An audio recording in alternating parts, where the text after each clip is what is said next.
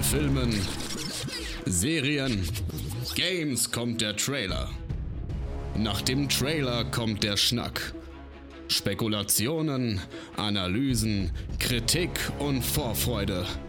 Hier ist Trailerschnack mit dem Besten aus Film, Serie und Gaming.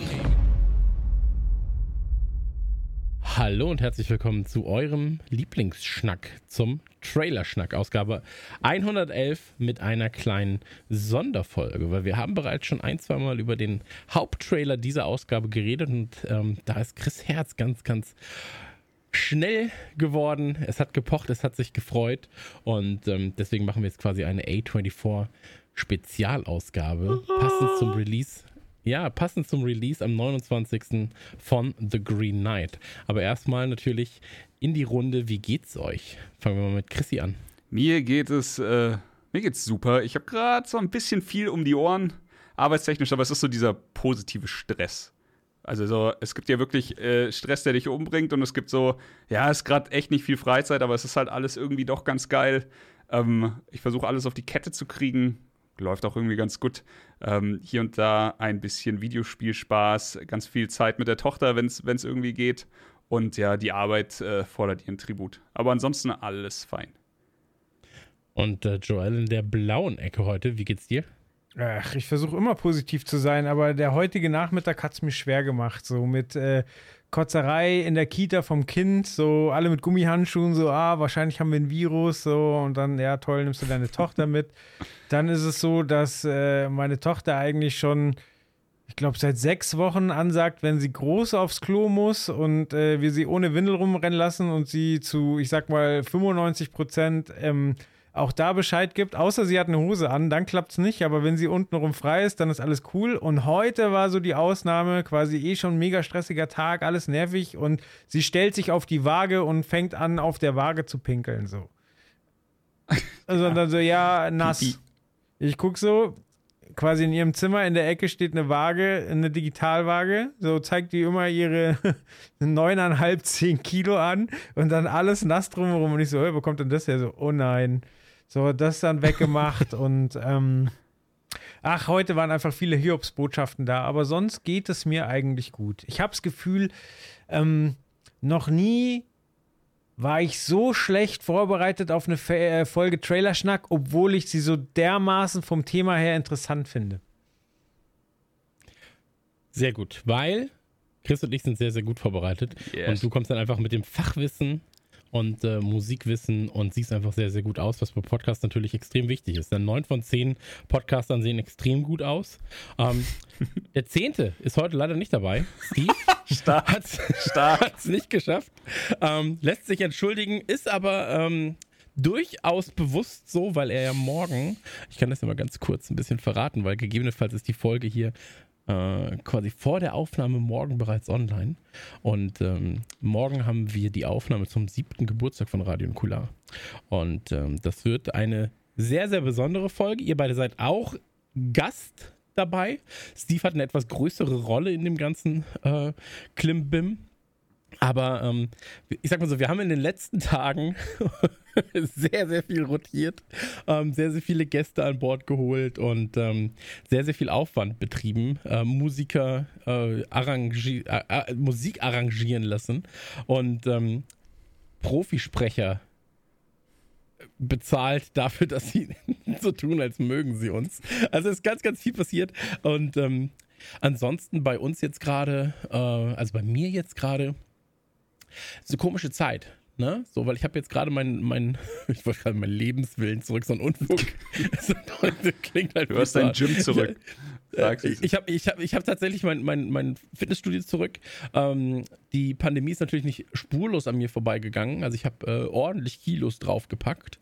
Ähm, verbucht das gerade aber einfach als ähm, Formmasse so. Und ähm, werde das Ganze jetzt dann im Fitnessstudio weiter bearbeiten. Und habe jetzt die letzten Tage sehr, sehr viel, ähm, bin ich mit meinem Rennrad gefahren, weil ich habe mir, ich weiß nicht, ob ich es im Trailerschnack 110 schon erzählt habe, aber ich habe mir endlich mein Traumrad gegönnt. Und ähm, das kommt im Januar voraussichtlich. Und das wird ein ganz, ganz großes ähm, Ding, ganz, ganz großer Einschnitt. Ähm, vor allem Januar, wer weiß, ähm, wie gut da das Wetter sein wird. Ja, zum Rennradfahren optimal geeignet natürlich der Januar mit, mit ein bisschen Schnee, gerade hier im bayerischen Gebiet. Ähm, also macht eigentlich gar nichts, ne? Ich hätte auch einfach im Mai oder so hätte ich das Rad haben können. Ja, ähm, fährst halt Autobahn. Januar ist hier. Ja, Januar ist hier in der Gegend immer so ein bisschen. Ja, für Nordrhein-Westfalen ist es hier in Bayern schon sehr, sehr wild im Januar immer noch. Also ich kann mich daran erinnern, dass wir hier mal kniehoch irgendwie Schnee hatten im Januar, ähm, als, meine, als meine Hündin damals noch gelebt hat. Und ähm, das war quasi, da, da, lag der Schnee höher als der, als der äh, oberschenkelhohe Hund. Ja. So. Ähm, ist aber auch ist, mutig zum Zeitpunkt der Aufnahme zu erzählen, dass äh, im Vergleich zu Nordrhein-Westfalen das Wetter in Bayern wild ist. Gerade beim Hochwasser schwierig. Abs absolut richtig, aber ich meinte vor allem im Januar. Ja. Ähm, aber du hast natürlich recht, erschreckende Meldungen, die derzeit äh, gerade aus Nordrhein-Westfalen, Rheinland-Pfalz ähm, und jetzt auch aus Bayern stellenweise auf uns einprasseln. Deswegen natürlich ähm, auch da äh, tatsächlich zwei, drei Freunde von mir schwer betroffen. Ähm, also jetzt nicht äh, gesundheitlich, sondern einfach in dem Fall dann auch finanziell. Materiell, nur, ja, klar. Ähm, materiell schwer betroffen. Ähm, und da hoffe ich einfach, dass das Ganze äh, ja, schnell für die meisten über die Bühne geht äh, und sich nicht irgendwie noch 15 Jahre lange Rechtsstreits in irgendeiner Form dann mit Versicherungen und Co. über sich ziehen. Ähm, aber das soll es gar nicht gewesen sein, das Thema, ähm, weil wir haben heute eigentlich einen Grund zu feiern. 29. kommt The Green Knight ins Kino. Ähm, ich habe gerade schon mal gesagt, wir haben äh, in einigen der letzten Ausgaben schon über Green Knight geredet und widmen ihm jetzt diese Sonderausgabe. Und ähm, lasst uns sehr, sehr gerne anfangen. A24, Produktionsfirma, USA, ähm, für einige der, sag mal, imposantesten, bildbeeindruckendsten, tonbeeindruckendsten, vergisst man oftmals, ähm, und vor allem immer mit so einem gewissen Kniff Filme der letzten Jahre verantwortlich. Ich habe das erste Mal von A24 gehört zu Spring Breakers, das war im März 2013, glaube ich. Ähm, danach Enemy, Under the Skin sehr, sehr gerne gesehen. Gute Filme gewesen. Ähm, viele Sachen dann auch nachgeholt, die ich dann irgendwann halt einfach nicht gesehen habe. Und ähm, eines meiner persönlichen Highlights, muss man auch sagen, ähm, obwohl wir hatten heute Mittag noch über ihn geredet, über Kevin Smith, ähm, ich nicht der größte Kevin Smith-Fan bin. Ähm, Tusk beispielsweise auch von A24 zumindest ähm, äh, produziert, stellenweise. Ähm, aber die eigentlichen Filme natürlich, ähm, über die wir jetzt auch reden wollen, äh, Green Knight, Hereditary. Hereditary ist richtig, ja. Ey, dieser Filmname, ne? Du kannst doch um, ähm, einfach äh, das Vermächtnis sagen. Das ist der uncoole deutsche Titel, glaube ich. Ja, aber das Problem ist, alle kennen ihn immer nur unter Hereditary. Hereditary, ja. Genau. Und ähm, das ist immer so, der eine Horrorfilm da, der Hereditary, Hered, Hereditary, ja. ja, ja, genau der. So, ähm, dann mit 90s wollen wir natürlich drüber reden, mit Sommer, der Leuchtturm und Uncut Gems. Ähm, also der schwarze Diamant im Deutschen. Und äh, wir haben uns extra diese sechs Filme ausgesucht, weil sie ähm, A, direkt produziert sind von A24, weil sie aber auch ähm, alle für ihr Genre gewisse Eckpfeiler gesetzt haben. Ähm, da werden wir vor allem bei Midsommar noch drüber reden. Und ähm, lasst uns sehr, sehr gerne anfangen. Was, was war denn das Erste, was ihr gesehen habt? Oh, hier, übrigens, noch kurz erwähnen: äh, Swiss Army Man. Ist der auch von mhm. denen? Und äh, nicht direkt von denen, sondern halt äh, einfach. Mitfinanziert, ähm, aber nicht produziert. Oder, oder was haben Ja, äh, mit. Äh, distributed ah, okay. sind die. Also die Filme sind alle quasi distributed. Ähm, und die eigentlichen Filme, die halt produziert wurden, ist äh, Moonlight der erste gewesen, dann Lovers, It Comes at Night, äh, Killing of the Sacred Deer, dann Hereditary, äh, Eighth Grade, Mid-90s, Native Son, Share, The Death of Dick Long, Lighthouse, Elephant Queen, nee, Elephant Queen nicht, äh, Waves und Uncut Gems.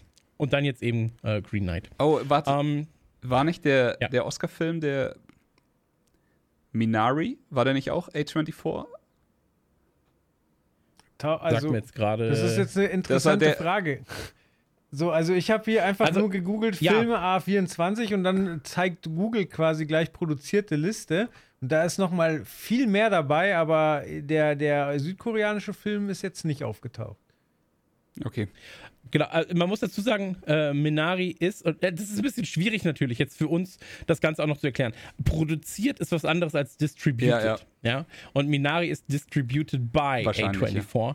Ja. Ähm, und deswegen, da fehlen natürlich ganz, ganz viele Filme. Ich habe ja gerade auch schon ein paar genannt, die halt eben Ghost Story, Ex Machina und so weiter und so fort. Mhm. Free Fire, Trespass Against. Ey, aber mal, so mal ganz im so Ernst, es ist krass, was da schon für Bretter dabei sind bei den Dingern, die du vorgelesen hast. Absolut, aber wie gesagt, allein die produzierten Sachen von ihnen ähm, sind halt der Wahnsinn, ja. stellenweise. Ähm, lass uns gerne mit Green Knight anfangen, weil der kommt, wie gesagt, am 29. ins Warte, Kino. ganz, du hast ja ähm, gefragt, äh, was die ja. ersten Berührungspunkte waren. Ich glaube, bei mir war es ähm, Moonlight bewusst und dann aber halt wahrscheinlich auch noch irgendeiner, des, irgendeiner der, der vertrieben wurde, vorne und hinten. Auf jeden Fall muss ich für mich sagen, hat sich mittlerweile bei A24 was entwickelt, was ich im Videospielbereich auch habe. Und zwar im Videospielbereich habe ich es bei Devolver. Und hier ist es jetzt A24 und das ist, das ist mit das größte Lob, das ich da aussprechen kann. Ich lese den Schriftzug und denke mir, hm, das ist bestimmt geil. Und äh, jetzt, äh, also bei Devolver klappt es halt auch einfach mit, mit einer, mit einer äh, Rate von 9 von 10 Mal ist es einfach so. Und das ist immer was Besonderes und das ist immer irgendwie was Geiles. Das ist viel Indie. Hier ist es ja auch äh, so gut in der Independent-Szene unterwegs und sowas. Und das ist halt, wie du schon schön sagtest, dann auch immer irgendwie ein Eckpfeiler oder ein Grundpfeiler für manche Genres und sowas. Und äh, ich liebe es, wie es hier jetzt alleine bei der Titelauswahl, die wir in der Folge haben, wirklich querbeet durch, durch quasi alle, alle Kinogenren fetzt und es ist halt immer irgendwie was Besonderes dabei. Du, du, hast gerade schon gesagt, ähm, Joel, wir, wir, werden dich gleich auch definitiv zu Wort kommen lassen. Das scheint hier so ein um, Running Gag bei Trailerschnack zu werden. genau, Joel zeigt auf und wird nicht drangenommen. Jetzt fehlt nur noch Steve, der sich schnell ein, einmischt. Ähm, du hast ja gerade schon gesagt, ich habe das Gleiche. Das ist ein ähnlicher Vergleich, den ich bringen wollte. Bei mir wäre es ähm, der gewesen, die Volvo macht mehr Sinn, weil sie natürlich auch vertreiben. Ja. Mhm. Ähm, ich hätte halt den, den alten Warcraft und äh, Blizzard-Vergleich gebracht. Ja, ja, auch ähm, schön. Du weißt ungefähr, was du kriegst und es ist wenig, ich sag jetzt mal nicht Schrott, aber äh, wenig B-Ware dabei. Ja. ja. So, oder so ein Platinum Games. Ja. Ja, so. Ähm, und nehmen wir Ari Aster, also der ja sein, sein Großfilm, sein Spielfilmdebüt mit Hereditary hatte, ähm, dann Midsommar gemacht hat. So, das ist halt alles ähm, in diesem Indie-Bereich zu Hause. Und ich finde, dass allein das Logo bereits Erwartungen schürt. Ja. Aber nicht nur an den Film, und das ist das Absurde, sondern auch an die Trailer.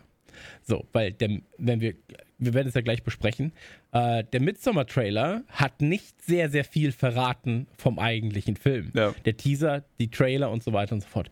Hereditary ähnlich ähnlicher Fall. Ähm, hatte auch auf einmal eine komplett andere Wendung. Ja. Ähm, Uncut Gems im Trailer eigentlich ein anderer Film, stellenweise, als er es dann im eigentlichen äh, Spiel, in die Spielfilmlänge war. Ja.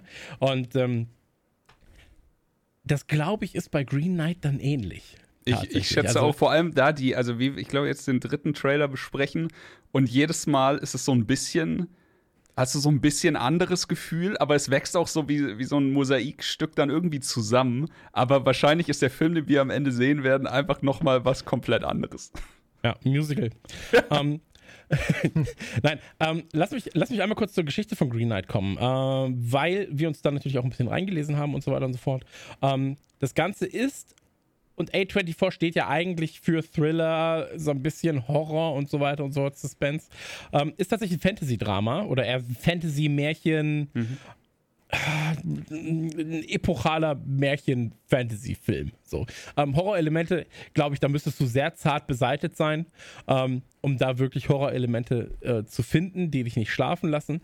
Aber inspiriert natürlich oder bedient sich zu großen Teilen natürlich an der Artus-Epik, ja. ähm, bekannt von Lancelot und Co. Und hier geht es aber um den Neffen, hier geht es um Sir Gawain und den grünen Ritter. Ähm, das Ganze basiert eigentlich auf einem Gedicht. Ähm, und das Absurde an der ganzen Sache ist, dass ich es wirklich nicht kannte zuvor.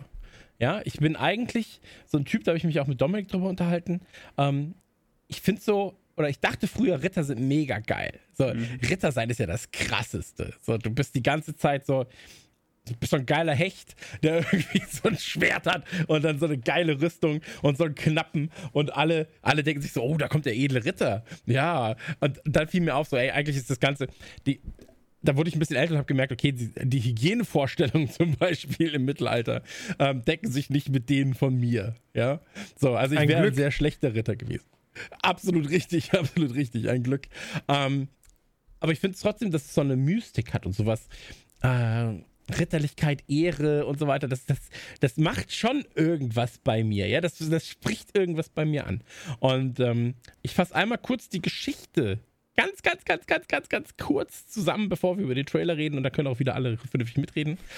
Ähm, geht also um den Neffen, geht um äh, Sir Gawain ähm, und der sitzt mit den anderen Rittern und ähm, Artus an der Tafel. Ja, die Tafel übrigens extrem geil. Die sehen wir ja auch im Trailer, mhm. die ist so nach vorne offen. Ich kann nachher erzählen, warum, weil ich habe mich informiert, warum sie nach vorne offen ist in diesem Film. Ähm, Gibt tatsächlich mehrere Gründe, aber einer davon macht am meisten Sinn.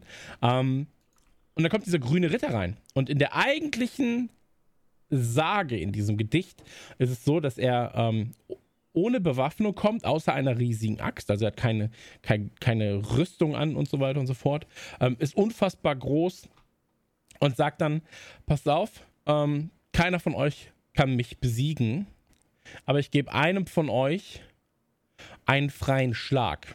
Mhm. Und wenn er mich nicht tötet, treffen wir uns in einem Jahr bei der grünen Kapelle und dann darf ich den Schlag erwidern. Also so nach dem Motto, so Jigsaw-mäßig, ich möchte ein Spiel mhm, spielen. Das klingt ein bisschen ja? danach, ja. Fehlt halt nur, dass er auf dem Fahrrad reinkommt. so. Dreirad. Und auf so einem Dreirad, 2,50 Meter groß auf so einem Dreirad. Ähm, auch ein cooler Gag eigentlich, aber ist halt nicht so. Ähm, und dann traut sich erstmal keiner. Und dann will Artus es selber machen. Und dann sagt quasi, Sir Gawain sagt, nee, nee, lass mal, ich mach das.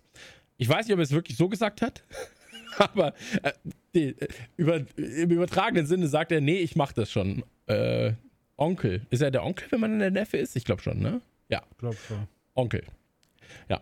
Ähm, auf jeden Fall schlägt er einmal und schlägt dem grünen Ritter den Kopf ab. Und dann denken alle, juhu, der Gawain kann ja was. Das ist ja eine krasse Geschichte. Ähm, aber eigentlich nimmt der grüne Ritter einfach nur seinen Kopf in die Hand, guckt alle an, indem er den Kopf einfach die Tafel entlang hält, guckt alle an und sagt, gut, dann treffen wir uns in einem Jahr bei der grünen Kapelle und geht. Ja, so das ist die Grund, das Grundgedicht. Und dann geht es eigentlich nur darum, um so eine Art Coming-of-Age-Geschichte, also im Ritterzeitalter, äh, von Sir Gawain, der eben dann Riesen trifft äh, auf dem Weg zu dieser Kapelle, ähm, der auf seiner Reise dahin halt zu einem Erwachsenen wird. So. Mhm. Und ähm, das, soll das wurde jetzt verfilmt. Ist das dann so ein, äh, er muss seine Ritterlichkeit auf die Probe stellen und das Ganze, also so seinen Mann stehen für Ehre, was halt damals im Ritterzeitalter alles hoch angesehen war? Absolut. Also ich, so in diese Richtung wird es halt gehen. Ähm, ich weiß natürlich nicht, ob es dann halt irgendwie noch einen äh, krassen Kniff geben wird und so weiter und so fort. Das, das spielt aber auch gerade gar keine Rolle, weil ähm, erstmal, ich, also ich ordne es eh ein als so ein Coming-of-Age-Fantasy-Drama-eskes Ding. So. Und bei Coming-of-Age-Sachen ist es ja eh oftmals schon relativ früh klar, wie diese Filme halt weitergehen. Also was so der Tonus des Ganzen ist. Und ähm, deswegen mir geht's und ich glaube, das ist die, die Prämisse, mit der ich dann wirklich am 29. noch ins Kino gehe ich will einfach geile Bilder haben. Ja, das so, kriegst du hier, glaube ich, schon. Also der Trailer hat ja schon wirklich das Spiel mit den Farben, die Kameraeinstellungen und sowas, das liebe ich schon krass. Das transportiert schon echt guten, gutes Zeug. Du hast ja vorhin auch Komplett. gesagt, das ist Fantasy-Genre und da denkt man natürlich als erstes immer irgendwie an Herr der Ringe. Aber ich finde, und da wird eben bestätigt, dass das visuell ganz stark wird, ähm, ich hatte Pans Labyrinth-Vibes. Mhm. Und der war ich, ja visuell der Wahnsinn. Ich, ich hatte auch Pans Labyrinth-Vibes, aber du sagst jetzt gerade Herr der Ringe und da bist du gar nicht so falsch. Weil unter anderem die Effektfirma von Peter Jackson, also Veta heißen sie, glaube oh, ich, stark. Ähm, 1993 gegründet, bla bla bla, für Heavenly Creatures, für Herr der Ringe und so weiter, ähm, mithelfen bei dem Film.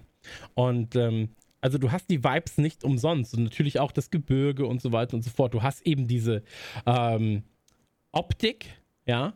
Du hast aber auch, und das finde ich halt stark, ähm, wisst ihr noch, als Justice League ins Kino kam? Mhm. Und dann war Justice League irgendwann wieder raus. so, und dann kam er, kam er auf, äh, kam er als neuer Cut, als, als äh, Snyder Cut.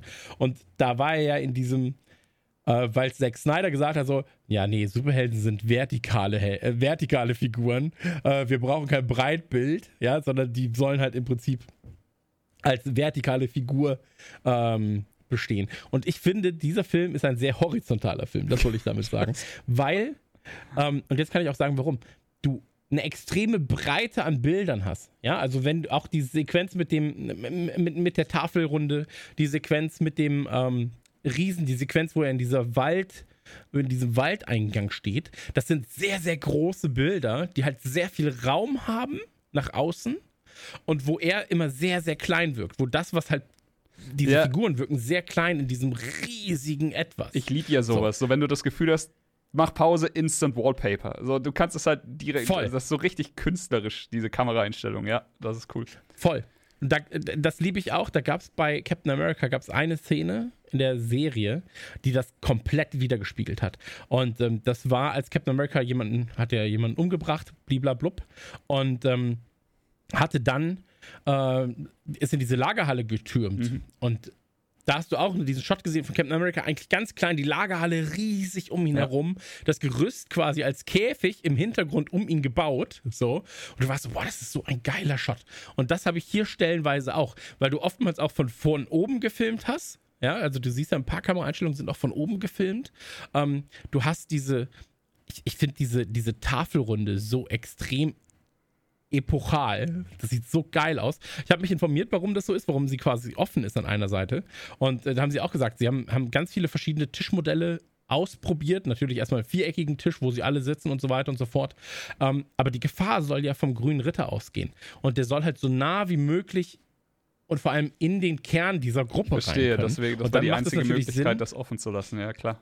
Genau, das, das vorne offen zu lassen. Und ich habe halt jetzt vor allem richtig Bock, so einen eigenen so einen Tisch zu haben und mit allen Leuten drumherum zu sitzen selber. Würde ich natürlich in München, kannst du das nicht finanzieren, brauchst du halt irgendwie 1500 Euro Miete nur für diesen für den Tischraum, um deinen Tisch unterzukriegen. So, aber das sieht so fantastisch aus. Und was ich mich halt frage, sind das Filme, die bei so Oscar-Nominierungen dann auch eine Rolle spielen? Weil ich finde zum Beispiel diese ganzen Kostüme, Kamera, also gerade die Bilder auch jetzt bei, bei, bei diesem Trailer, den wir haben, oder auch, ich hatte, euch, hatte es euch weitergeleitet, es gibt so eine Featurette quasi zu dem Film. Mhm. Und die Featurette zu diesem Film, das Featurette, die Featurette, das Featurette, ähm, ist bereits fetter produziert als 99% von allem, was im deutschen Spielfilmsektor irgendwie passiert. Das stimmt schon. Und da bin ich so, das kann doch einfach nicht sein. So, wie gut das aussieht. Und dann vor allem diese Riesen. So. Um, ähm, weißt du, welche Vibes ich hatte, Chris? Das kannst du vielleicht nachvollziehen. Ich hatte Shadow of the Colossus Vibes, ja. wenn die Riesen auftauchen. Ja, ja, ja. Definitiv. Auch eher das Spiel mit den Farben liebe ich halt auch. Als die Riesen auftauchen, so alles so verblasst und düster. Dann, wo er mit dem Fuchs im Wald ist. Das hat mich auch überrascht, dass der Fuchs dann spricht. Und ich aber möchte, dann halt alles so gelblich. ja. Ich finde, der, der, Fuchs ist das Geilste im ganzen Trailer. Irgendwie habe ich den total gefeiert. Ich habe gesagt, ich will mehr von dem Fuchs sehen. Ja. Nee, fand ich, fand ja, ich geil. Also, aber der ist auch die sieht auch gut aus. Vor allem, das darf, also gerade so Tiere immer super schwierig. Also ich kann mich an ein, zwei Disney-Produktionen erinnern aus den letzten drei Jahren, wo das mit den Tieren nicht so gut geklappt hat. Wenn du dich hier halt jetzt auf ein Tier konzentrierst, ey, dann, dann geht's wahrscheinlich, ne? Ähm, aber, naja. Ja, aber, aber um auf deine Frage einzugehen, ich kann mir schon vorstellen, dass sowas Oscar-relevant ist, einfach auch, weil das Studio halt mittlerweile Oscar-relevant ist. Also wenn man sich alle, also gibt es ja erst seit 2012, aber allein was die 2019 abgefeuert haben, was da in einem Jahr los war, also quasi kurz vor Corona noch, ist ja, also die hatten da den Leuchtturm, die hatten Midsommar, die hatten äh, Uncut Gems, alles 2019 so, also. Ja, ja. Aber die also Auszeichnungen sind äh, denen ja nicht fremd. Ich meine, allein mit ihrem ersten dann wirklich selber produzierten Ding, was äh, Moonlight, haben sie ja ordentlich abgeräumt. Also auch Oscars ja. hm. und sowas. Dann das, haben das sie, schon, haben sie in dem Film ja zum Beispiel auch wieder Alicia äh, Vikander, die war ja auch schon für, für Oscars zumindest nominiert. Ähm, ist aber übrigens nicht das erste Mal, dass die für die aktiv wird, weil die schon in Ex Machina ja die Hauptrolle hatte und der war ja zumindest mhm. auch von ihnen herausgebracht. Der hat mir auch echt gut gefallen. Dürfte dann wahrscheinlich, weil der ist vor 2014 auch der erste sein, den, den Chris von denen gesehen hat, vermute ich mal. Ja, stimmt, das könnte sein. Ja, Spring Breakers habe ich auf jeden Fall nicht gesehen. Der war, glaube ich, 12 oder 13, hat Chris gesagt. 13 war der, genau. Dann war es wahrscheinlich um, ähm, wirklich der. Ich, ich erwarte zudem ähm, sehr, sehr viel von. Ich kann seinen Namen wahrscheinlich wieder nur falsch aussprechen, so wie bei Trader Schnack üblich. Äh, ist es Dev Patel? Ich glaube, es ist Dev, Dev Patel. Patel? Dev ja, Patel. Ähm, Genau, britischer Schauspieler. Wenn wir uns alle um, einig sind, ist es garantiert falsch. ja, wahrscheinlich. Jetzt heißt er Dev äh, Patel. Dive Patel. Ja. Ähm, auf jeden Fall britischer Schauspieler und dürfte vor allem bekannt sein aus Slumdog Millionaire ja. äh, von 2008 oder aus ähm, verantwortlich für eine meiner schlimmsten Kinoerfahrungen meines Lebens, hier schon oft erzählt, denn er hat ja auch die Hauptrolle gespielt in Lion, Der lange Weg nach Hause, auch ein Oscar-Film. Ja. Und da war es ja bei mir so, dass ich im Kino war und die entweder die Tonspur vertauscht haben oder vergessen haben, die Untertitel einzublenden. Auf jeden Fall ja, habe ich mir ein Drittel des Films auf Indisch reingezogen und dachte, es gehört so. Weil es geht ja darum, dass sich jemand in Indien verläuft und nicht nach Hause findet und ich habe so gefühlt, weil ich ja gar nichts verstanden habe und so mit aufgeschmissen war, so, aber es war gar keine Absicht. Das war einfach ein Fehler ja. vom Kino. Ein Stilmittel, das gar nicht da war eigentlich. Richtig. Deswegen ja. immer, wenn so ich Dev Patel sehe, dann äh, zucke ich, weil da äh, ja, Erinnerungen hochkommen. Ähm, das äh, bei unserem Trailer-Schnack-Cover, wenn es denn das bleibt, was wir jetzt äh, haben, da, da sieht Dev Patel mit seiner Krone leider so hardcore aus wie der König von ein Königreich von ein Lama. Schaut euch das nochmal an. Das sieht aus, als hätte Disney die Realverfilmung geplant. Das ist so witzig. Ja, aufgrund der Kronenstruktur, ja, ne? Weil es so wie so Maya-König aussieht. Ja. Und er ist ja auch so ein schlanker, schlachsiger Typ. Das sieht genau aus wie in einem Zeichentrickfilm. Muss man mal gegenüberstellen. Ja. Ansonsten natürlich ähm, hat er bei Shyamalans ähm, Legende von Aang mitgespielt. Ähm, aber da war es, glaube ich, so, dass er tatsächlich eine Nominierung erhalten hat als schlechtester Nebendarsteller für die Goldene Himbeere damals. Ähm, aber prinzipiell, ey, pff, ganz ehrlich, Slumdog Millionär hat er damit für mich schon mal alles da, da, da hat er so ein Stein im Brett, da kann er 16 Mal die, die, die, die schlechteste äh, Nebenrolle spielen. Deswegen stark. ist das vollkommen egal. Ja, außerdem, Und, ähm, äh, also, wer, wer, keine Himbeernominierung hat, der wird auch kein großer. So. Muss jeder mal durch. Auch das stimmt scheinbar, ja. Also, äh, wir feiern ja sehr viele Schauspieler, die welche hatten, äh, die auch schon ab und zu mal welche gewonnen haben, muss man dazu sagen. Kommen wir nachher aber auch nochmal zu. Also mindestens einmal. Ähm, also, Fassen wir nochmal zusammen für Green Knight. Ähm, Geschichte ist mir persönlich eigentlich egal, aber ich freue mich darauf, mal wieder ähm, das Setting im Kino zu sehen. Bilder, unfassbar, im Trailer zumindest. Ähm, wobei ich sagen muss, wenn sie im Trailer sind, werden sie auch im Film sein und dann macht das Ganze Sinn. Ähm, sieht aber fantastisch aus. Also Farben, Farbenformen, Kameraeinstellungen, Kamerafahrten stellenweise auch richtig, richtig brutal gut, bereits im Trailer. Ähm, dann, ich glaube, dass, und das muss man auch sagen, also ähm, wenn man sich an, an äh, Sam Raimi erinnert, der früher nur Horrorfilme gemacht hat, und dann irgendwie Spider-Man die Trilogie gemacht hat. Äh, Doc Ock beispielsweise im zweiten Spider-Man-Teil von Sam Raimi, äh, die Verwandlung zu Doc Ock, hätte auch so in einem seiner Horrorfilme hätte, äh, stattfinden mhm. können. Ja, ich sag mal, dann noch mal ein bisschen düsterer, aber du hast die Anleihen zumindest gesehen. Ähm, Ähnliches natürlich bei Peter Jackson. Peter Jackson vorher der Ringe, ähm, Meet the Feebles, hm, Dead und so weiter ja, und so fort. Ich wollte gerade fragen, äh, ob wir die Titel nennen dürfen. Klass Klassiker, Klassiker des Horrorfilm-Genres, äh, wo man sich ausprobieren kann. Und ich glaube, dass, und das muss man ja auch sagen, wie gesagt, das ist kein Horrorfilm, das ist mir vollkommen klar. Ist auch die erste Arbeit, glaube ich, die der Regisseur für äh, A24 macht. Das ist aber egal, weil das, weil das Produktionsstudio dahinter bereits, oder ich glaube zumindest, ähm, dass durch die Werke zuvor, durch ein Midsommar, durch ein Hereditary, durch ein Uncut Gems, also jetzt um nur um die zu nennen, die wir jetzt gleich auch nochmal besprechen werden, ähm, auch durch einen Leuchtturm, extrem dabei helfen kann, bestimmte Szenen bei der Abnahme oder bei der Kontrolle mhm. oder bei sonst irgendwelchen ja. Produktionsmeetings ähm, ins richtige Licht zu rücken. Ja, zu sagen, hey, wenn du das so und so filmst, macht es gegebenenfalls viel, viel mehr Sinn, weil, und das ist was, was das Horrorgenre natürlich sehr, sehr gut kann und wo aber auch Fantasy-Genre, wo Thriller und so weiter und so fort natürlich auch vom profitieren, ähm, dieses Suspense, die du hast, ja, diese ganze, dieser ganze Mut, so, ähm, den schaffen Horrorfilme extrem gut. Und ich glaube, das ist auch was, was du halt in diesem Film haben wirst. Ähm, dass du dir stellenweise selbst wie auf einer Reise vorkommst, eben weil die Bilder so groß sind, weil sie so gewaltig sind.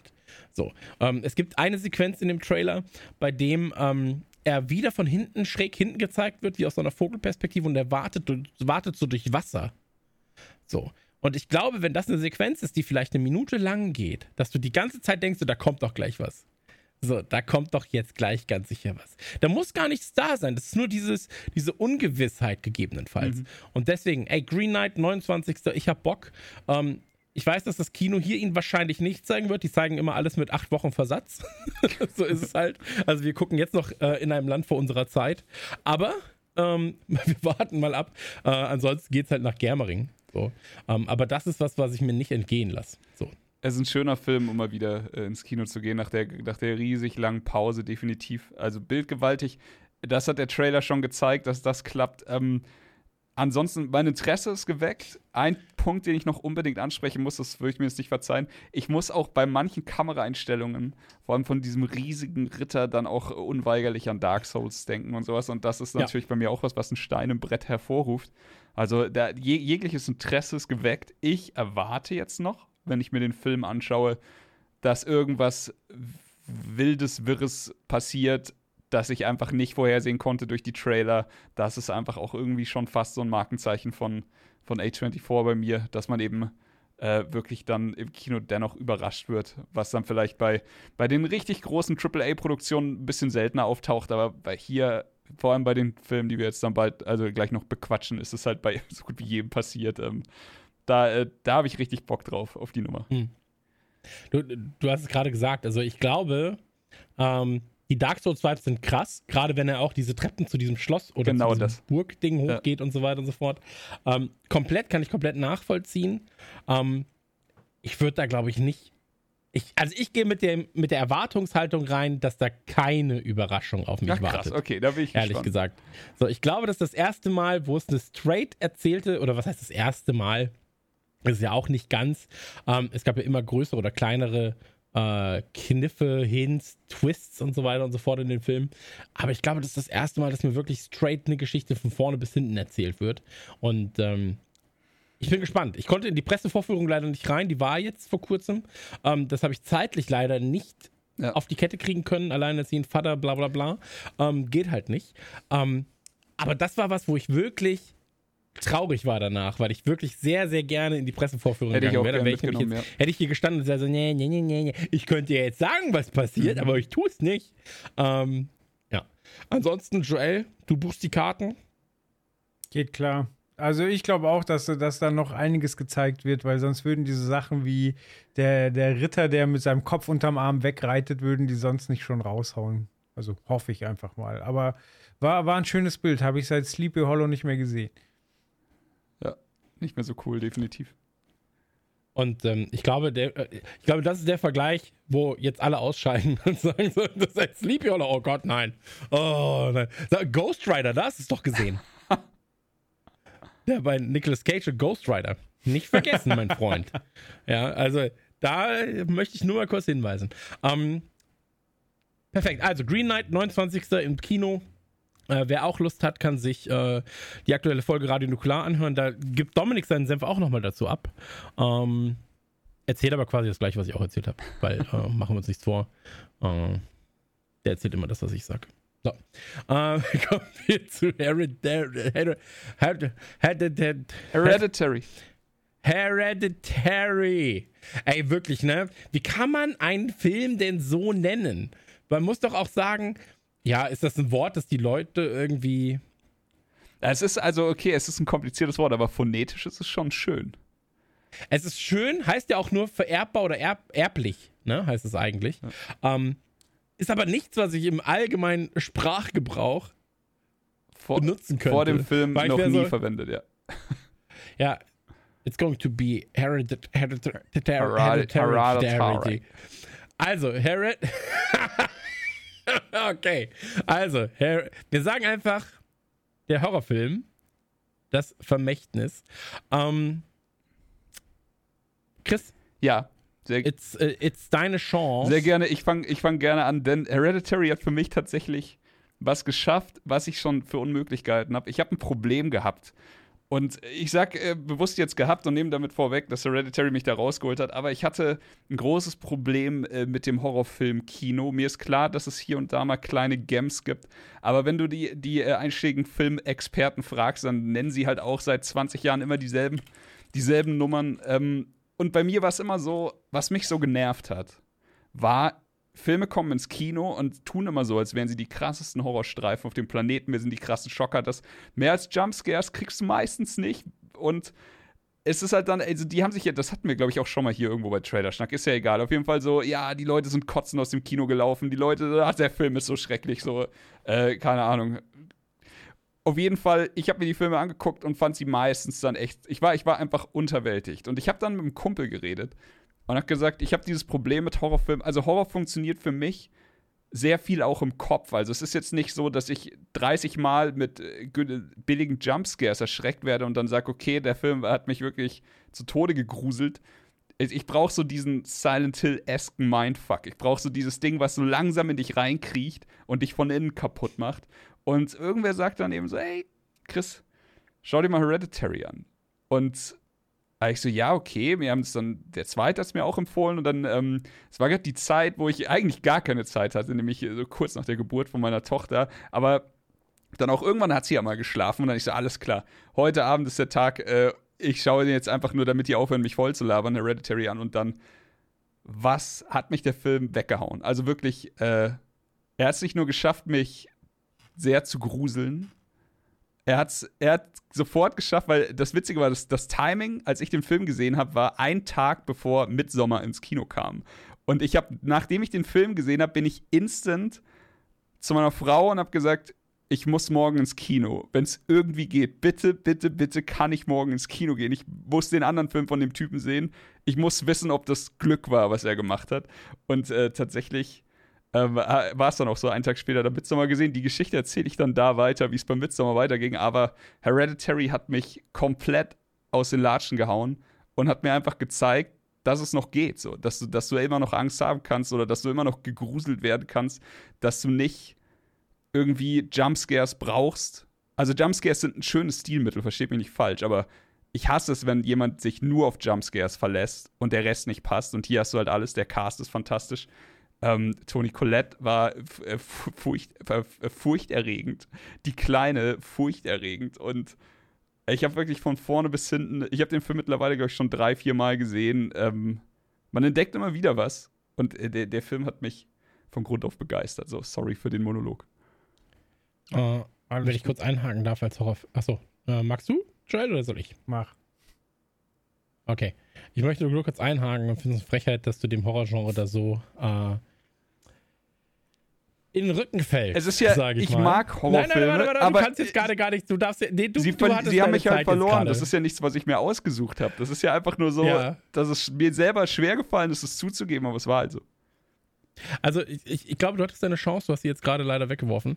Aber ähm, ich möchte nur kurz sagen, auch in den 2010ern gab es nicht nur Hereditary als Horror-Meisterwerk, äh, ja. Du hattest natürlich auch so Sachen wie It Follows, ja, ähm, What We Do in the Shadows, äh, natürlich auch Cabin in the Woods. Ja, den fand ich gut. So, ja, wenn man das äh, auch noch reinpacken darf. Ähm, du hattest Maniac beispielsweise, auch wenn es ein Remake war. Äh, du hattest sowas wie I Saw the Devil. Us beispielsweise auch. Raw, einen der besten ah, Kannibalenfilme der letzten 20 Jahre. Ähm, Final Girls auch okay. Ja, gewesen. aber Chris, du musst du jetzt nicht äh, alle Horrorfilme aufzählen, die in den letzten 20 Jahren rauskamen. Was ich meine, ist halt einfach, dass für mich war es halt einfach so, dass, weiß, dass die Horrorfilme mich halt einfach nicht, nicht gecatcht haben. Es war halt einfach so, aha, ja, okay, Ding, The House That Jack Built zum Beispiel fand ich auch wahnsinnig geil und so. Das gab schon welche, die fand ich gut. Aber das hier ist Next Level Shit. Das ist wie wenn wir über Videospiel-Horror reden und mir jemand sagt so, ja, hier äh, Resident Evil 4 war ja so bahnbrechend krass. Und dann dachte ich so, war ein gutes Spiel. Aber wenn ich über Horror-Videospiele rede, dann rede ich über äh, Silent Hill 2 oder über Resident Evil 7 VR oder sowas. Also ich rede halt ich, über die ich, Dinge, die dir richtig unter die Haut gehen. Und da war halt. Ich bin, ich bin komplett gut. bei dir. Ähm, ich bin auch komplett bei dir tatsächlich. Ich wollte, wollte nur einen kleinen Spaß auf deine Kosten bestreiten. so, ähm, dann tut es mir leid für die Re-Rechtfertigung. Tatsächlich, tatsächlich bin ich stellenweise bei dir. Ähm, Horrorfilme sind, und das muss man einfach sagen, in den letzten 20 Jahren ähm, teilweise, teilweise stehen geblieben, weil aber auch die großen Marken so extrem dominierend waren. Also sowas wie Saw beispielsweise extrem viel ähm, an Publikum gefressen hat. Final Destination extrem viel an Publikum ja, gefressen hat und so weiter und so fort. Und so kleinere Perlen wie Rack, so, ja, das, das, das, das brodelt dann, das kommt dann hoch und so weiter und so fort. Ähm, aber viele Filmemacher sind halt alte Wege gegangen, ohne versuchen, oder zumindest zu versuchen, auch neue Wege zu bestreiten. Und äh, Hereditary hat es in meinen Augen geschafft, als eines einer der wenigen Filme der letzten, sag ich mal, fünf Jahre, ähm, alleine durch Bilder extremen Stress zu erzeugen. Ja. Also, es gibt, glaube ich, keinen Film, und das, die Szene gibt es, glaube ich, sogar im Trailer, ich bin mir nicht hundertprozentig sicher, wo dieses Gemüse geschnitten wird. Ja, so dieses und allein das Zusammenspiel aus Sound, stressiger Situation, Kameraeinstellung, Fingern, die da so in der Nähe von diesem viel zu schnell hantierten Messer sind, ähm, sorgen für so, einen, für so einen erhöhten Puls, sorgen für so einen Stress, den du als Zuschauer hast plötzlich. Und dann wird es wieder extrem ruhig, extrem still und der Film braucht gar keine großen Jumpscares. So. Ähm, der Film überzeugt einfach, äh, zumindest in meinen Augen, die Geschichte ist mir tatsächlich auch nebenbei relativ egal. So, weil, weil die hat mich jetzt nicht so krass umgehauen als Geschichte selbst.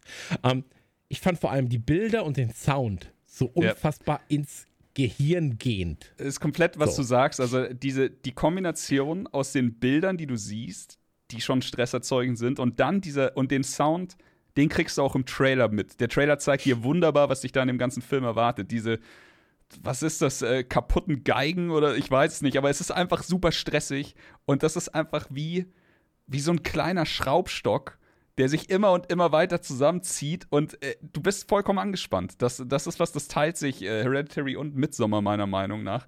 Du bist einfach ja. konstant angespannt, du empfindest gar keine Längen mehr bei diesen Filmen und für mich war es halt wirklich einfach nur die pure Unterhaltung, die ich in dem Fall wollte. Also in dem Fall halt Richtung Horror-esque gehen. Das fand ich, das hat mich einfach happy gemacht. Hm. Ich, Joel, vielleicht solltest du auch mal was sagen. Ja, wenn nicht schlecht, oder? ähm, bei mir hat der Trailer von Sekunde 1 äh, Eindruck gemacht, weil es fängt ja schon an damit, dass Splendid-Film eingeblendet wird. So und Splendid-Film, das ist für mich schon so, so ein Vibe, wie ihn früher auch Miramax hatte. So. Also die mhm. haben voll viele Jackie Chan-Filme rausgebracht, aber eben auch Horror- und Zombie-Filme, ähm, Jean-Claude Van Damme-Filme, ich glaube so ein paar John Woo-eske Dinger. Ähm, so, das steht halt für so eine gewisse Zeit und eben halt auch für Horrorfilme. Und da war ich schon so, okay, mag ich. Und dann kam halt diese Kamerafahrt äh, von diesem Puppenhaus, wo sich dann die Leute das bewegen so mit diesem übergehenden ja. Schnitt. Und das war wirklich, war gleich so, okay, muss gar nicht mehr wissen, will ich, will ich sehen. Ich habe ihn tatsächlich noch nicht gesehen und äh, ich bin ja dem Horrorgenre auch wirklich gar nicht so zugeneigt. Liegt vielleicht auch ein bisschen daran, meine, meine Frau kann es so gar nicht ab und ähm, ja, alleine gruseln oder dann immer ohne sie gucken, so, das ist halt dann zeittechnisch auch schwierig, aber da bin ich tatsächlich auch neugierig, weil er, weil er visuell einfach schon so dermaßen beeindruckend ist und im Trailer halt schon transportiert wird, dass also mein Problem mit Horrorfilmen ist halt, dass das alles schon tausendmal gezeigt wurde und dass teilweise auch der Plot, was dich jetzt gruseln soll, so dermaßen hirnverbrannt ist. So. Also selbst bei Filmen, aus dem Genre, wo man sagt, ja, das sind irgendwie Klassiker wie The Ring. Da geht es um eine VHS-Kassette. So, oder es gibt Filme, wo, wo ein Handyanruf dich töten kann. Oder weil du in den Spiegel laberst. Das ist alles so dumm. Aber da habe ich das Gefühl, okay, ich verstehe zwar nicht, was da passiert, aber es fühlt sich unbequem an. Und das macht mich neugierig. Mhm.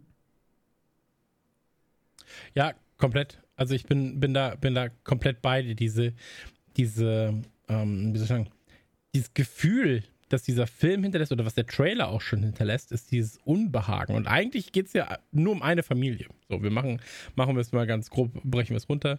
Ähm, Oma stirbt und dann wird es immer, mh, hm, wie soll ich sagen, der, der Wahnsinn kommt immer weiter in diese Familie hinein und alles wird einfach noch obskurer, weil noch mehr Leute dann sterben durch die absurdesten wie soll ich sagen, so Butterfly-Effekte.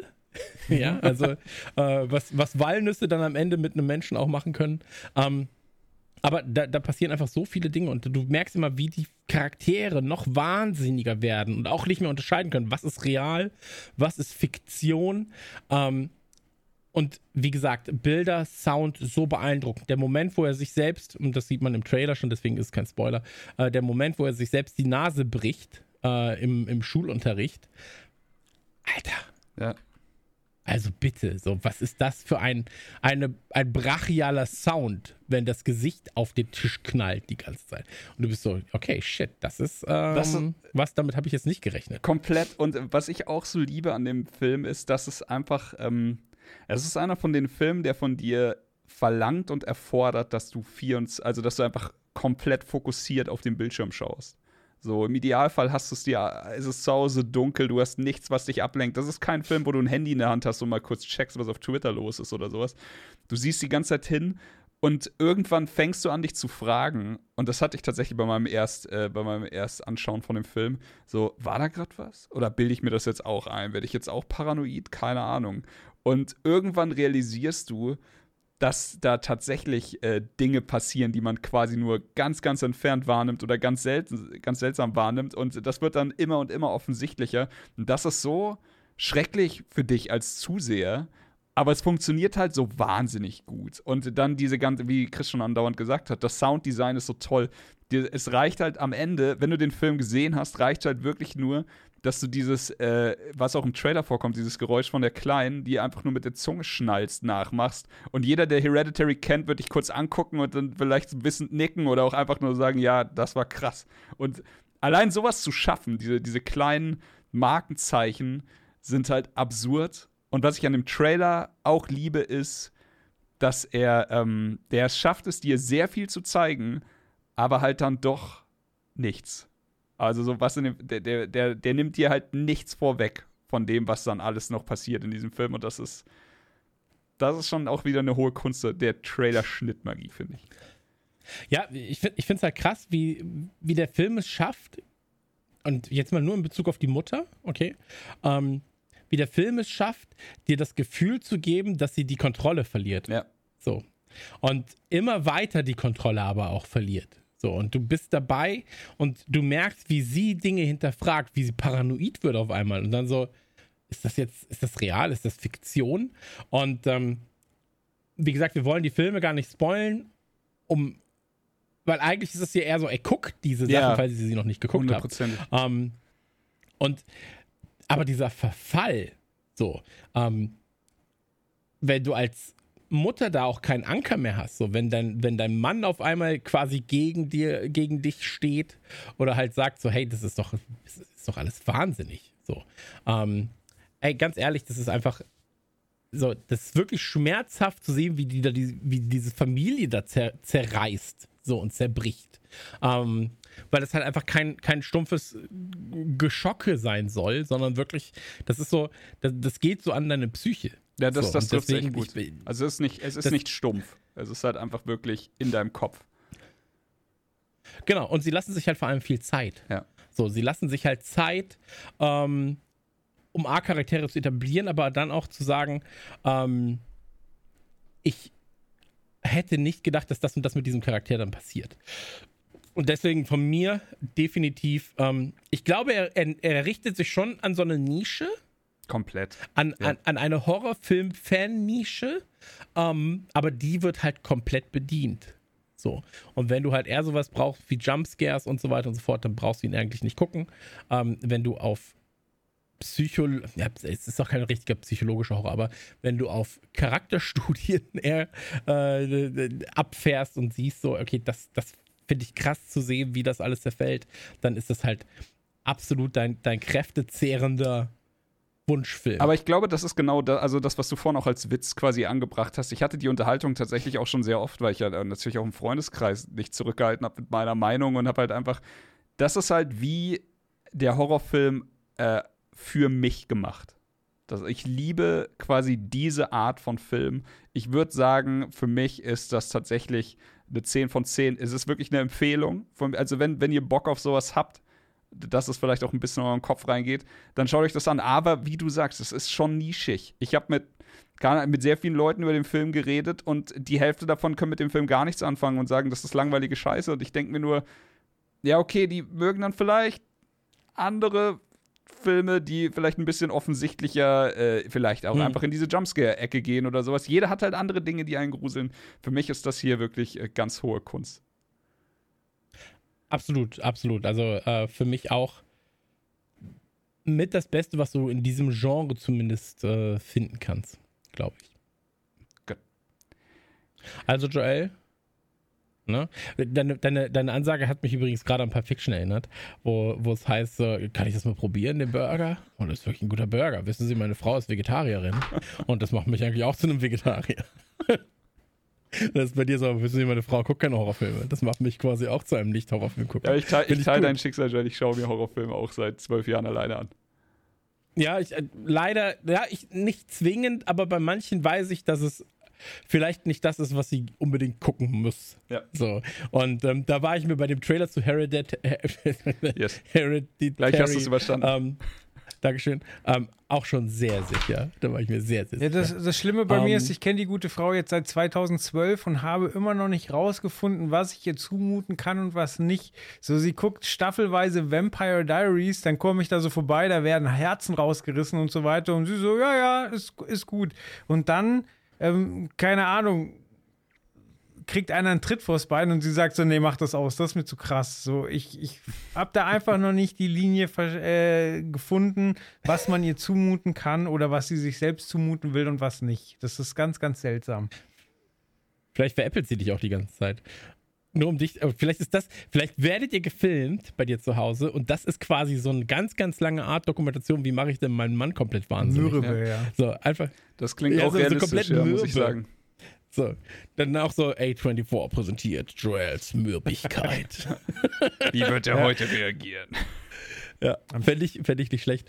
Ähm, anderes Genre, Coming of Age mit 90s. Ähm, mit 90s waren wir bei Trailerschnack sehr, sehr früh dran. Habe hab ich äh, zusammen mit Faultier Chris am 7. August äh, bei Trailerschnack besprochen und zwar 2018. Absolut. Äh, ist ja auch erst am 9. September dann, glaube ich, 2018 ähm, prämiert beim, beim Toronto International Film Festival. Ähm, ist von Jonah Hill, der ja eigentlich als Schauspieler bekannt war, Kurzfilme gemacht hat und dann quasi sein, ähm, ja, sein Spielfilmdebüt äh, gebracht hat. Ähm, Comic of Age geht eigentlich um ein paar äh, Skater, geht um ein paar Kids, ein, vor allem einen 13-jährigen Stevie, ähm, der in Los Angeles, äh, Los Angeles aufwacht. Internet gibt es noch nicht, äh, Skaten es aber. Und ähm, hat eine Mutter, hat einen Bruder ähm, und alles ist so ein bisschen zerrüttet, sage ich mal. Ja, die Mutter liebt ihn, der Bruder ihn vielleicht auch, aber eigentlich, ähm, wie Geschwister nun mal sind, wird er halt gefetzt. Und irgendwann lernt er halt diese Gruppe von äh, Skatern kennen und ähm, ja, verfällt immer weiter in, diesen, in dieses Skater-Ding, wird erwachsener, ähm, rebelliert von, der Art, auf einmal gegen die eigene Mutter. Äh die, äh, ist nicht so deins, oder? Nein, ich sag jetzt, äh, äh weil äh, ich bin ganz, also ich bin ganz, ganz, ich bin ja immer ganz ehrlich, aber ich bin nochmal noch mal eine Schippe ehrlicher. Ähm, ich finde Coming-of-Age-Filme stellenweise extrem belanglos. Okay. Weil es mir einfach überhaupt nichts gibt. Ähm, bestes Beispiel Lady Bird. So. Ey, ich saß im Kino Übrigens auch eine Art was, ey, das ist doch kein Produktion. Ich, ich weiß, ich weiß. Ähm, aber dieses Genre, da sitze ich manchmal und bin so, ey, das kann nicht sein. das ist so belanglos alles. Aber oh wie würdest Gott, du dann zum Beispiel. Wie lange geht der? Drei Stunden geht der, oh Gott. Die, die Neuverfilmung von It, dem ersten Teil, wie würdest du die einordnen? Weil es ist so ein bisschen beides. Es ist Coming of Age und Horror. Ja, da kann ich aber durch den Horror kann ich damit noch ein bisschen mehr leben. So, ich meine, Stranger Things ist ja auch so ein bisschen erwachsen werden und so weiter und so fort. Ja. Gerade jetzt, weil es auch eine zweite und dritte Staffel geben wird, äh, gibt, geben, geben soll. Der erste wird, Teil vom, äh, vom um, ähm, It Remake übrigens bei mir auch äh, in der Liste der guten Horrorfilme der letzten Zeit. Einen fand ich tatsächlich geil.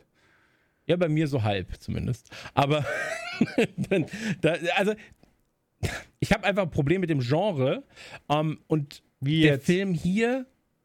Hm? Ach, Coming of Age jetzt, jetzt nicht Horror. Coming of Age, ja. Okay. Nee, nee, mit, mit Horror nicht zwingend. Mit Coming of Age, weil wie gesagt, ich finde sie oftmals einfach stellenweise sehr belanglos. Lady Bird hat mich einfach von vorne bis hinten gelangweilt. Es gab ganz, ganz viele Coming of Age-Filme, die mich gelangweilt haben.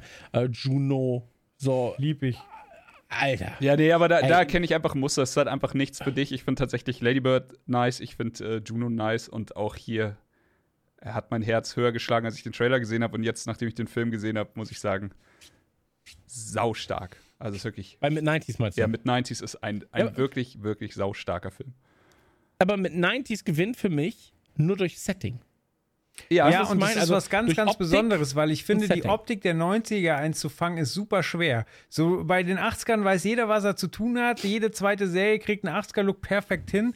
Aber die 90er waren so ein anderes Jahrzehnt, weil es auch so viele verschiedene Strömungen gab. Ähm, ob das jetzt äh, die Skater-Kultur war, da, dass Punk nochmal hochgekommen ist, dass äh, die ganze Rave- und Techno-Geschichte, die ganze SM-Nummer. So es ist einfach wahnsinnig äh, schwierig das visuell umzusetzen, wie die 90s, war, äh, 90s waren. Und man sieht schon im Trailer, dass der Film das schafft. Das stimmt. Das ist, äh, das ist auch wahrscheinlich die größte Stärke von dem Film, dass das wirkt alles nicht so äh, spoon-fetted. Es ist halt echt glaubhaft. Die Charaktere sind cool, sind wirklich glaubhaft. Also Chris hat schon die Familiensituation vorhin angedeutet. Es gibt halt äh, ihn, die Hauptfigur, ist 13 Jahre, ist ein Junge und das Erste, was du siehst, ist einfach, wie er aufs Übelste von seinem Bruder verdroschen wird. Und du denkst dir nur, also du weißt, nach zehn Sekunden weißt du, okay, der Film hat eine härtere Gangart, als du dachtest. So, der, der mhm. Film, der Film geht zur Sache und das ist auch echt eine Stärke von dem Film. Der Film tut teilweise auch echt weh, aber dann ist der Film halt wieder so ehrlich und hat halt fantastisch geschriebene Charaktere, also durch die Bank weg. Äh, der Cast ist toll. Der kleine Junge übrigens witzig, habe ich heute gelesen erst. Äh, das ist auch der Typ, der bei God of War, bei dem neuen God of War, den Jungen synchronisiert hat. Ich weiß nicht, Ach, ob ich, vielleicht habe ich das im letzten Podcast auch schon gesagt, aber das war so heute wieder bei, bei Wikipedia kurz geguckt und dann so, das ist ja wahnsinnig cool. Ja, okay, gut. Und dann, ähm, das, was Joel sagt. Also, das kriegt der Film einfach hin. Dieses Transportieren. Erstmal, der Film ist in 4 zu 3 gedreht. Das ist wahnsinnig lustig, heute nochmal so einen Film in 4 zu 3 zu sehen, statt 16 zu 9. Und äh, witzigerweise Hallo, ist es nicht, Snyder. Es ist nicht der einzige, der, den wir heute besprechen, der in 4 zu 3 gedreht wurde. Aber das gibt dem Film schon mal ein bisschen Authentizität und dann kriegst du halt durch den Soundtrack von, von Trent Reznor und Atticus Ross kriegst du wieder also der auch wieder äh, genau ins Schwarze trifft, kriegst du den richtigen Vibe serviert und dann die Bilder, das Skaten, das ist, passt einfach alles so wundervoll zusammen. Also es ist, äh, es hat sehr, sehr, sehr gut funktioniert und der Trailer hat schon hohe Erwartungen bei mir geweckt. Erzählt der Film ich denn eine abgeschlossene Geschichte? Weil, also, es gibt ja so Filme, da, da begleitet man einfach äh, jemanden durch, durch eine Phase seines Lebens und fadet dann aber auch wieder so raus, ohne dass eine Geschichte zu Ende gebracht wurde, sondern quasi der Moment, wo du ihn begleitest, ist dann einfach vorbei. Also ist das auch so ein, so wir, wir tauchen in eine Phase ein, begleiten die und sind dann wieder raus oder gibt es einen Plot, der, der zu einem Ende, zu einem Happy End oder zu, zu also zu irgendeiner Art von Abschluss findet? Du, du hast einen Plot, der einen Abschluss findet. Ähm, der Plot ist aber eigentlich der B-Plot. Also es hat eigentlich, ähm, das können wir auch ohne, das ist kein richtiger Spoiler eigentlich, weil ich nicht hier sage, wie er diesen Abschluss findet. Aber eigentlich geht es ja vor allem auch darum, ähm, um diese Rebellion gegen die Mutter, gegen den Bruder und so weiter und so fort, das Aufbäumen äh, innerhalb des Films. Und ähm, dann passiert was so, also die Mutter ist erstmal natürlich gegen die neuen Freunde, weil äh, Skaten, gegebenenfalls Drogen, frech werden, aufbäumen und so weiter und so fort. Ähm, und dann passiert was und am Ende merkt man, okay, ähm, die Kids, mit denen er gegebenenfalls abhängt oder die, mit denen er abhängt, scheinbar tun die ihm ganz gut sogar. So, sorgen dafür, dass er eben halt erwachsener, selbstsicherer und co. wird. Und ähm, das scheint die Mutter am Ende dann auch zu verstehen. Und dieser Plot ist ich mache jetzt Anführungszeichen, abgeschlossen. Ähm, du wirst natürlich, du begleitest ihn jetzt nicht, bis er 56 ist und dann vielleicht irgendwie äh, stirbt. Profiskater. Ähm, sondern als, als Profiskater. Ähm, aber du, du ähm, hast innerhalb dieses doch eher kleinen Kosmos ähm, hast du dann doch schon abgeschlossene Geschichten. Und ja, ich, wie gesagt, bei mir ist das Genre erstmal so eine Art Red Flag, wo ich bin so, boah, ey, nicht nochmal Lady Bird im Kino, das kann ich nicht. Ähm, aber es gibt ja auch äh, hier Be Peanut Butter Jelly, ja. Fish Fly Wrestling Dings, ähm, ist ja auch ein bisschen Coming of Age dabei. Komplett. So. Ja. Ähm, gefällt mir sehr gut. Liegt aber auch wieder am Setting. So, und hier ist es ähnlich. Ich finde das Setting, weil ich in den 90ern aber auch ähnlich groß geworden, also nicht ähnlich groß geworden bin in Los Angeles mit Skateboard, sondern äh, weil ich ähnlich zu einem Zeitpunkt, ich habe das Skaten auf Knien erfunden. Ähm, aber das war doch aus so, Kids. Ich, ich kenne nee, diese Kids. Eddie Murphy, oder? ja. Ja, ja, das war. Ähm, Kann nicht mehr gehen. Ich, ich, glaub, ich kann das komplett nachvollziehen. Ich kann das komplett nachvollziehen. Ich finde auch, dass das Setting hier extrem treibend ist oder voran, voraustreibend. Ähm, was mich aber hier noch mehr abholt, ist vor allem halt diese ganze Bildästhetik wieder. Bildästhetik, Sounddesign und so weiter und so fort. Und ähm, wenn man den Film oder den Trailer sieht, dann kriegt man vor allem eins, nämlich Lust auf Internet abschalten. Alle gehen wieder raus und haben irgendwie eine gute Zeit. Ey, genau so. daran hat mich der, und nicht der auf Trailer Arbeiten. erinnert. Das muss ich ganz ehrlich sagen. Also ich hatte so. früher äh, ein Skateboard. Ich bin mit ein paar Jungs rumgegangen. Ich konnte auch nicht viel. Ich glaube, das Beste, was ich hier auf dem Skateboard gestanden habe, war ein Kickflip und auf den war ich sehr stolz.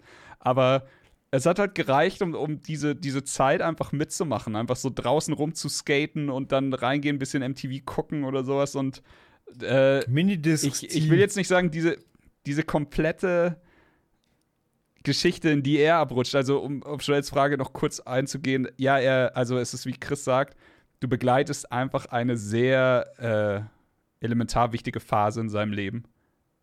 Also da, passiert schon wahnsinnig viel, aber es ist halt kein Plot, der wirklich, also es ist kein Abenteuer, das er erlebt und das dann mit dem Töten des Drachens abgeschlossen ist oder sowas. Und äh, aber das ist, äh, das funktioniert hier halt einfach so wahnsinnig gut in dem Film und ich, ich kann ja, ich saß Jonah die ganze Hill Zeit da Rolle? Und, nein. Okay. Also nee, vielleicht, vielleicht habe ich ihn übersehen, aber er, er wirklich, ich habe ihn, ich habe, ich hätte ihn nicht bemerkt. Vielleicht war er irgendwann in einem Als Skatepark Skateboard. einer im Hintergrund oder sowas, aber. Ja, okay. Ähm, nee, es ist wirklich, äh, es fängt diesen, diese Zeit fängt es auch krass ein und das ist auch einfach wahnsinnig schön, wieder ein bisschen da in deine Vergangenheit abgeholt zu werden. Wenn ich, weißt du, was mich der Film macht? Der Film macht mich nachdenklich über dieses ganze Technik-Ding heutzutage. Ja, komplett. Ah, tatsächlich. Also ich musste viel daran denken, so, ey, was wäre denn, wenn mein Sohn jetzt gerade vor 20 Jahren aufgewachsen wäre oder noch, äh, sagen wir 25 Jahren. Ja, also so wie wir Mitte der 90er, Mid-90s. Ähm, weil jetzt gerade passiert halt viel über Papa. Kannst du mal nachgucken, wie ich bei dem und dem Videospiel den Drachen, äh, kannst du mhm. mal bei in, im Internet gucken, wenn wir das und das machen. Kannst du mal hier das und das machen. Ähm, Papa, kann ich mit meinen Kumpels Fortnite spielen äh, über, über deine Xbox im Internet. So. Ähm, er, er, geht immer noch super viel raus, er hat da immer noch seinen Spaß so. Aber das war irgendwie eine andere Zeit und mich macht das ein bisschen. Ich verromantisiere das, glaube ich, auch extrem gerade so, wenn ich halt darüber nachdenke. Aber für mich stellt es auch die richtigen Fragen. Ähm, für, für, für, mich, äh, ich, ich, ich stelle mir da selbst die Fragen oftmals, äh, so, ist das gerade eine unbeschwerte Kindheit, die die Kids haben? Oder war das früher anders? Ist das da, was ich im Film sehe oder was ich erlebt habe, eine unbeschwertere Kindheit gewesen? Und ich habe dann so auf einmal so elterliche Fragen und bin ja. so, ach shit, ich weiß gar nicht, ob der Film das bei mir auslösen sollte. So. Ähm, und das, das macht mich dann ein bisschen nachdenklich. Also ich hatte eher so diese Fragen, ähm, als dann wirklich sozusagen, ich will jetzt zwingend wieder die Zeit, weil ich glaube ich auch weiß, dass meine Zeit da ganz äh, nochmal ein bisschen anders war. Ähm, Joel, du hast äh, aufgezeigt und dann nehme ich dich natürlich auch dran, du süßer Bär. natürlich.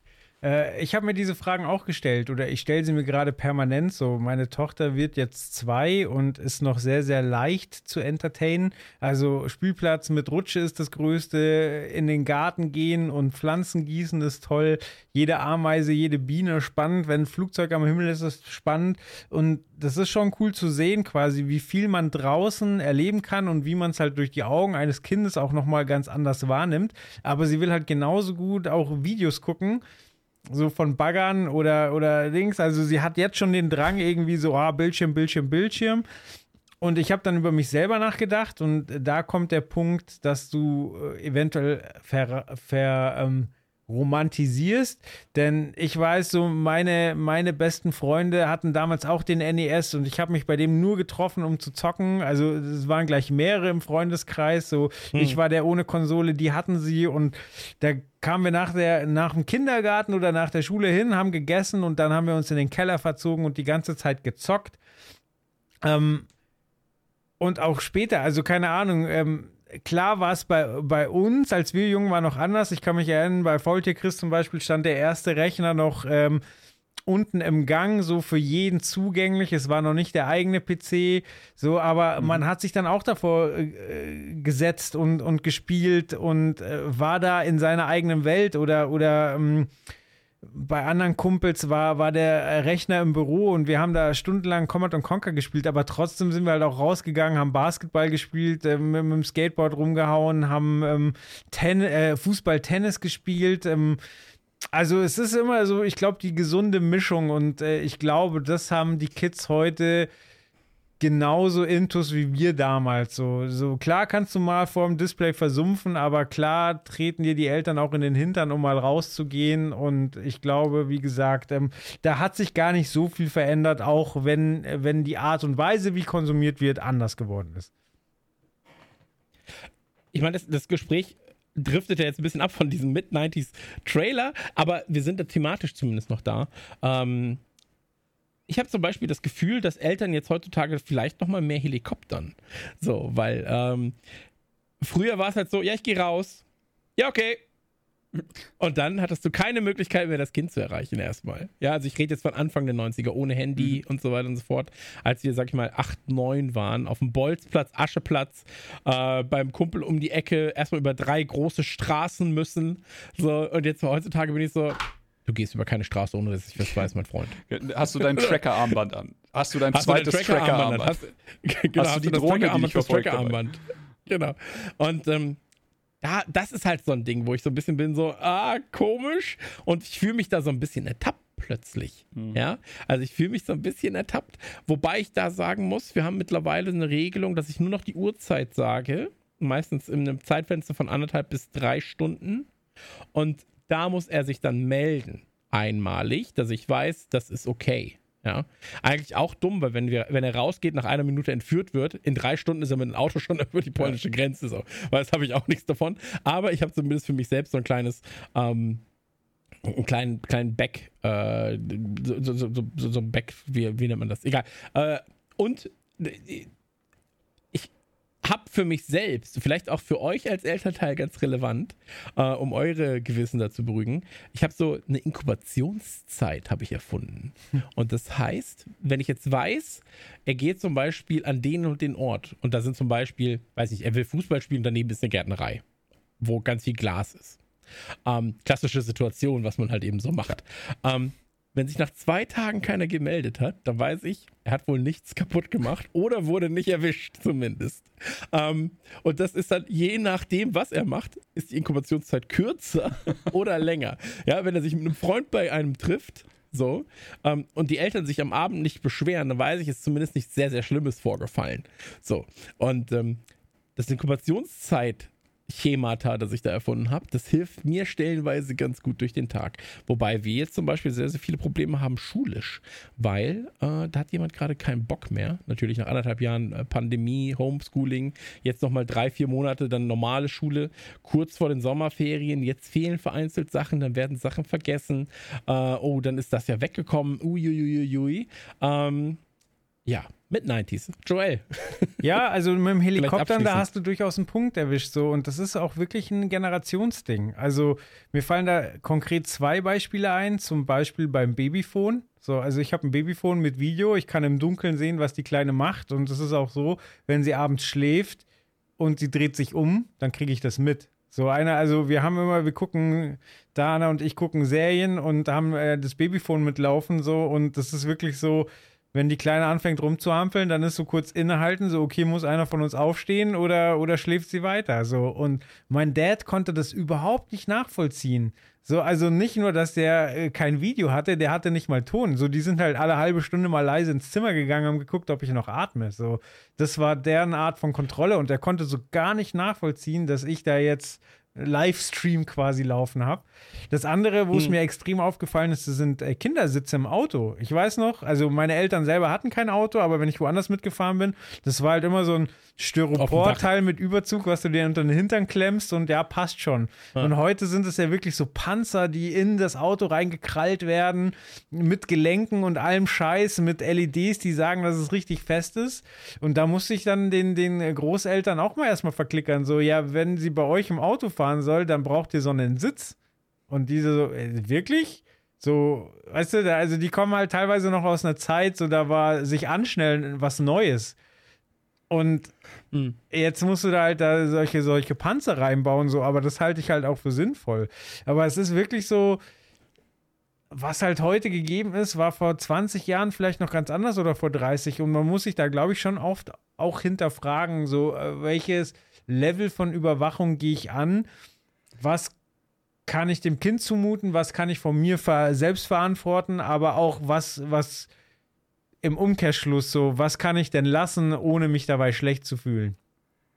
Das Witzige ist, dass ich euch jetzt super gerne zuhöre und das alles, aber es ist wirklich super nah an Mid-90s dran. Denn du hast in dem Film nicht nur die, äh, die, die Rolle von dem Kleinen und wie er halt einfach aus dieser Not, dass er sich nirgendwo zugehörig fühlt, dann die, die Skater-Bagage quasi für sich entdeckt und dann halt dadurch das Skaten lernt und sowas. Du hast halt auch die Mutter, die äh, früher wahrscheinlich ein bisschen wilder war, super jung den, den ersten Sohn bekommen hat und dann ähm, jetzt eben beim zweiten Sohn nicht die Fehler nochmal wiederholen will, einfach die, die Top-Traummutter ist, aber sie halt zusieht, wie sie ihn verliert, wie sie die Kontrolle verliert und sie kann es nicht ändern. Ich meine, du hast, welche Wahl hast du bei sowas bei deinem Kind? A, eine Riesenszene machen vor der, vor der ganzen Freundesbande und damit dein Kind bloßstellen und dafür sorgen, dass dein Kind dich hasst wie die Pest und nie wieder ehrlich zu dir ist, wenn irgendwas passiert. Oder eben, ähm, das hatte Chris ja dann auch schon angesprochen, dass die Mutter dann eventuell doch noch vielleicht ein paar positive Sachen erkennt, die es dann in dieser, in dieser Gang gibt. Aber am Ende des Tages, wenn wir ehrlich sind, ist es halt einfach so, dass diese Elterninstinkte da ausschlagen und zwar vollkommen zu Recht, denn es geht um Drogen und es geht um äh, Sachen, die, die äh, wieder dem Gesetz sind und es geht einfach darum, dass es ein schmaler Grad ist, ob man Quatsch anstellt oder sich seine, seine Zukunft komplett verbaut und auch dieses Thema nimmt der Film halt dann doch auch irgendwie drauf und zeigt halt auch richtig schön, wie äh, äh, welche Schiene nach links und welche Schiene nach rechts läuft und welche Schiene dann eventuell noch so das im Blick hat, worauf es ankommt und welche Schiene dann einfach nur noch ins Ausgeht und dir deine komplette Zukunft zerschießt und ja, das ist, äh, das ist witzig, dass ihr jetzt auch wirklich über diese Elternkontrolle geredet habt, denn seit ich den Film heute gesehen habe, habe ich mich gefragt, was ich in dieser Situation für, für einen Vater sein werde, wenn sowas mal passiert. Ja, das, das Absurde ist, ich dachte halt nicht, dass so eine Situation so schnell kommt bei mir. Es ist jetzt 10. Ähm, und wir, wir stehen halt, also wir stehen jetzt nicht vor diesem Problem, sondern wir stehen halt vor einem kleinen schulischen, äh, auch nicht Problem, aber eine wenn man jetzt nicht gegenarbeitet, ja, wenn man jetzt nicht gegenarbeitet, glaube ich, kann es zu einem Problem werden, ja. sagen wir so. Und ähm, super schwierig, super schwierig. Und ähm, naja. Ähm, ich würde gern noch auf einen anderen ähm, Film der, der Produktions- Städte hinweisen. Und äh, weil es irgendwie, es klingt so ein bisschen wie eine, eine Fortsetzung des Themas. Äh, nämlich habe ich mir, ähm, als wir die Trailer durchgesprochen haben, habe ich halt geguckt, was die alles gemacht haben, habe ganz viel festgestellt, so, okay, habe ich nicht gesehen, aber würde ich gerne sehen. Und da ist unter anderem auch On the Rocks aufgeploppt. Hat meine Aufmerksamkeit hauptsächlich erregt, weil Bill Murray mitspielt. So ist für, für äh, Apple TV Plus produziert worden und Regie hat Sofia Coppola gespielt. Und da geht es eben darum, dass ähm, Rashida Jones ist die erwachsene Tochter von Bill Murray, der, glaube ich, so, so schließe ich es aus dem Trailer, dem durchaus bewusst ist, dass er ein beschissener Vater war. So, er war Geschäftsmann, er war immer auf Reisen, er war nicht wirklich für seine Tochter da und steht halt jetzt quasi in der Rente vor der Tür und sagt so, ja, wie läuft's, wie läuft deine Ehe? Und sie sagt halt so, ja, mein Mann ist viel unterwegs und so weiter. Und er beschließt dann quasi so, okay, jetzt bin ich für meine Tochter da. Ich weiß genau, was ich für ein Hallodri war.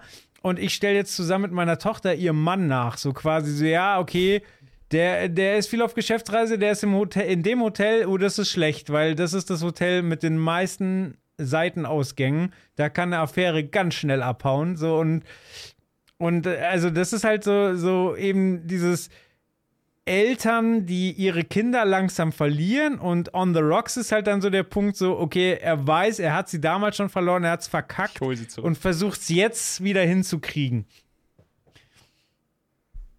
Ja, Ey, Vater sein, ne? Mensch, Mensch, Mensch. Immer spaßig, aber gut, wir holen uns, den Film schreiben wir uns auf die Liste, wenn es irgendwann mal soweit ist, dass wir unsere Kinder zurückkriegen müssen. Genau. Ja, ich, ho ich hoffe, dazu kommt es nicht. Ich hoffe, dazu ja. kommt es nicht. Ähm, aber wir können uns glücklich schätzen, dass wir zumindest keinem extremen Kult verfallen sind, so wie die Leute bei Midsommar, äh, dem nächsten Film, über den wir reden. Aber Joel möchte vorher natürlich noch eine kleine Anmerkung machen. Nein, über Midsommar, da würde ich gerne den Anfang machen, weil so. den habe ich auch nicht gesehen, werde ich aber jetzt wirklich zeitnah nachholen. Hatte ich ja eigentlich heute vor, bis viel dazwischen gekommen ist. Das wird sowas für äh, Trailer-Schnack Early But Late, denn an den habe ich am 14. Juli 2019 besprochen und das ist eine der Trailer-Schnack-Folgen, die bei mir hängen geblieben sind. Das war Folge 69. Und die war mit das erste Mal mit Spinatmädchen. Und das war, das war ein ungewöhnliches Zusammenkommen, denn eigentlich hatte Steve, ähm, er, er kannte sie schon und hatte sie als Gast eingeladen, musste dann aber kurzfristig absagen.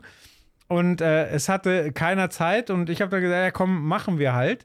Und äh, habe ihr halt dann die Trailer vorgeschlagen und habe halt gesagt, hey, aber du bist Gast, äh, wenn du willst, ähm, schlag doch auch was vor. Und Spinatmädchen ist ja so die, die Disney-Koryphäe und ist in, in dem Bereich halt wirklich fit. Und was hat sie vorgeschlagen? Midsommar. Und meinte so, auf den habe ich Bock, da würde ich gerne drüber reden. Und ich habe den Trailer gesehen und gesagt, ja, bin ich dabei, super. Und äh, also wirklich krass, wie sie, wie sie den ausgegraben hat und mit welcher Begeisterung sie drüber gesprochen hat, obwohl es ja gar Darf nicht so die einhaken? Ecke ist, in die man sie stecken würde ist, also wusste sie, was sie erwartet, oder hat sie einfach nur den Trailer gesehen und gedacht, der wird aber schön? der, der Film wird nee, nee, gut. ich glaube, sie hat äh, erkannt, was da passiert. Okay, perfekt. Ja, das ist, äh, das ist ja fantastisch. Genau, also Magst wir waren beide sehr angetan vom Trailer, aber wie gesagt, ich muss ihn jetzt nachholen und dann kann ich hier wieder ähm, zitieren, was ich damals gesagt habe, um mich selber bloßstellen. Freue ich mich schon drauf. Ähm, aber ihr habt ihn beide gesehen, oder? Ich habe ihn gesehen, ja. schon mehrfach. Ja. Genau, du ist kannst ja vielleicht anfangen, weil du hattest ja vorhin Achso. deine Geschichte äh, mit dem, mit dem Betteln um den Kino, Kinobesuch äh, aufgehört und wolltest okay. da wieder ansetzen. Genau, die, also äh, die Geschichte geht auch gar nicht mehr so lang. Die Sache ist nur, ich bin dann mit dem, mit Hereditary im Hinterkopf ins Kino gegangen, einen Tag später. Und ähm, war auch äh, dann durch eben nach der Geburt meiner Tochter das erste Mal, dass ich dann auch irgendwie wieder im Kino saß und sowas war super das war schon interessant und spooky und äh, das hat eigentlich schon gereicht. Und dann sehe ich diesen Film und der Film ist, wenn du, wenn du Hereditary erwartest, ist er was ganz anderes als das, was du erwartest.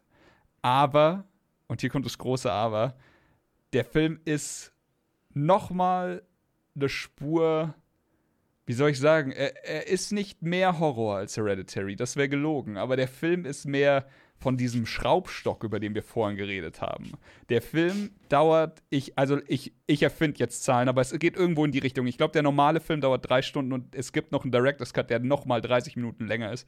Und keine mhm. Sekunde in dem Film hatte ich das Gefühl von Längen, habe ich mich gelangweilt. Der Film nimmt dich auf eine ganz anders absurde Art und Weise mit und lässt dich halt auch einfach gar nicht mehr los. Und was der, was der Film äh, es ist einer von der Sorte Film, die du siehst, danach willst du mit irgendjemand unbedingt drüber reden. Bei mir ging das so weit, dass ich habe dann nach dem Film bei, bei der Heimfahrt meine Frau angerufen und habe gesagt, du schaust ihn eh nicht, oder?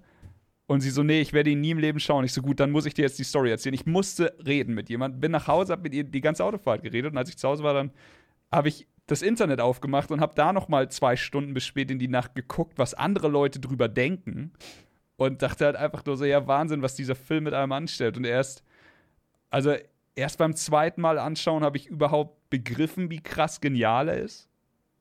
Denn der Film arbeitet mit so viel Foreshadowing und das ist, das ist eine ganz hohe Kunst, dir zu zeigen, was passiert, ohne dass du es peilst. Und wenn du ihn das nächste Mal siehst, explodiert dein Kopf.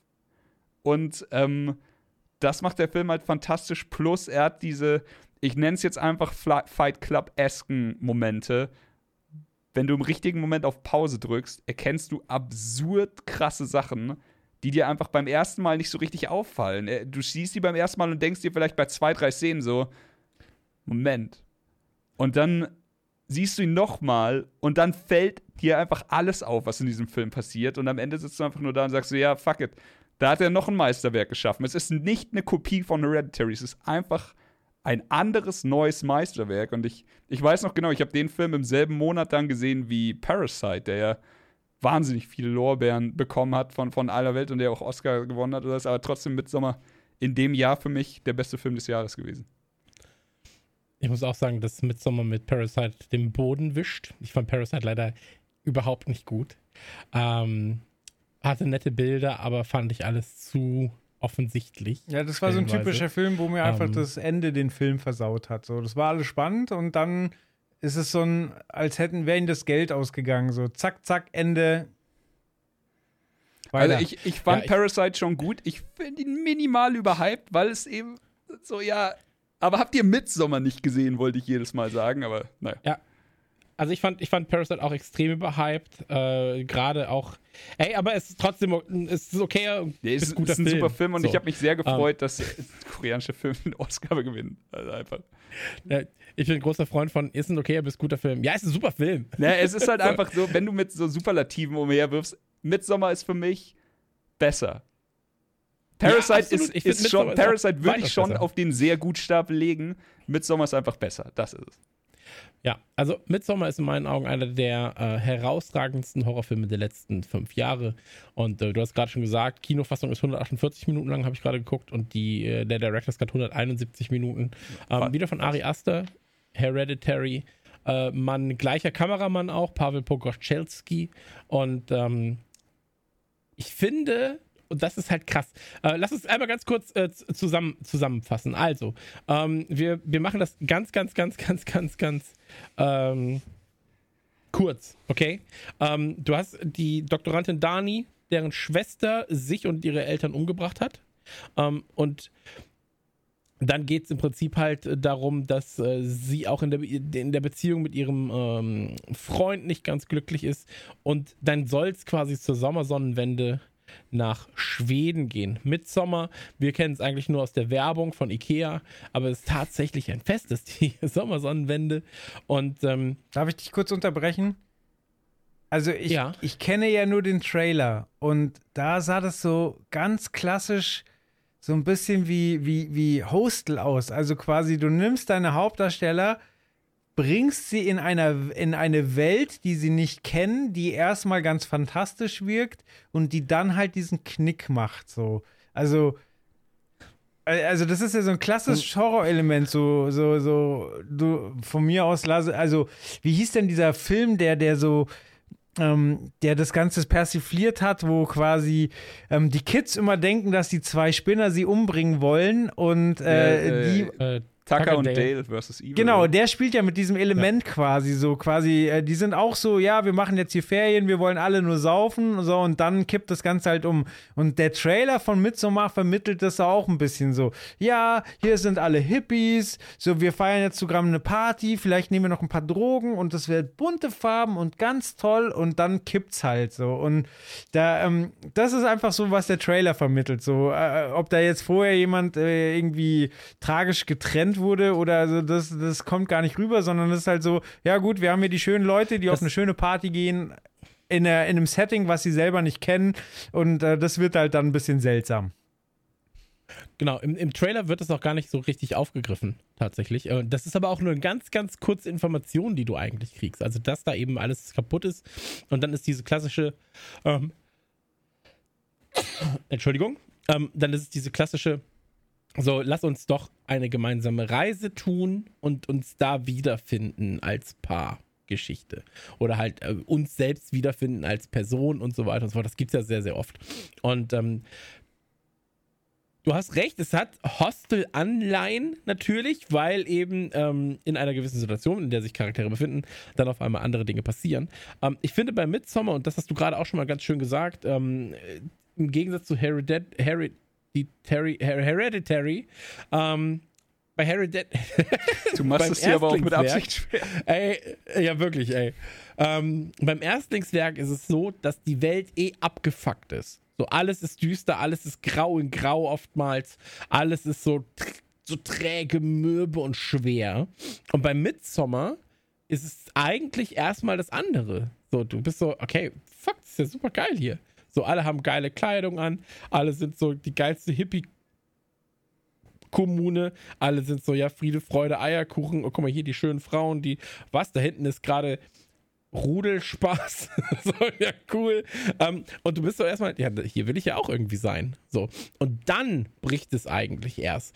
Und ähm, dann geht es um, um, um Drogen quasi, also um, um ich sag jetzt mal, äh, Ruhigstellungsmittel. So. Ähm, und auch hier wieder bei Midsommar, muss ich sagen.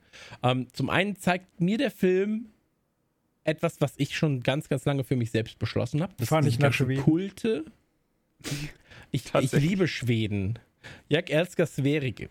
Ähm, aber äh, das, äh, es zeigt mir, dass ich so dieses, dieses ganze Kultding, also ähm, Kirchen, Religionen, Sektenartiges. Ich verabscheue sowas stellenweise. So.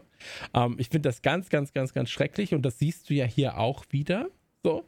Und auf der anderen Seite ähm, zeigt mir der Film wieder, warum ich ihn so liebe. Und das ist etwas, was du.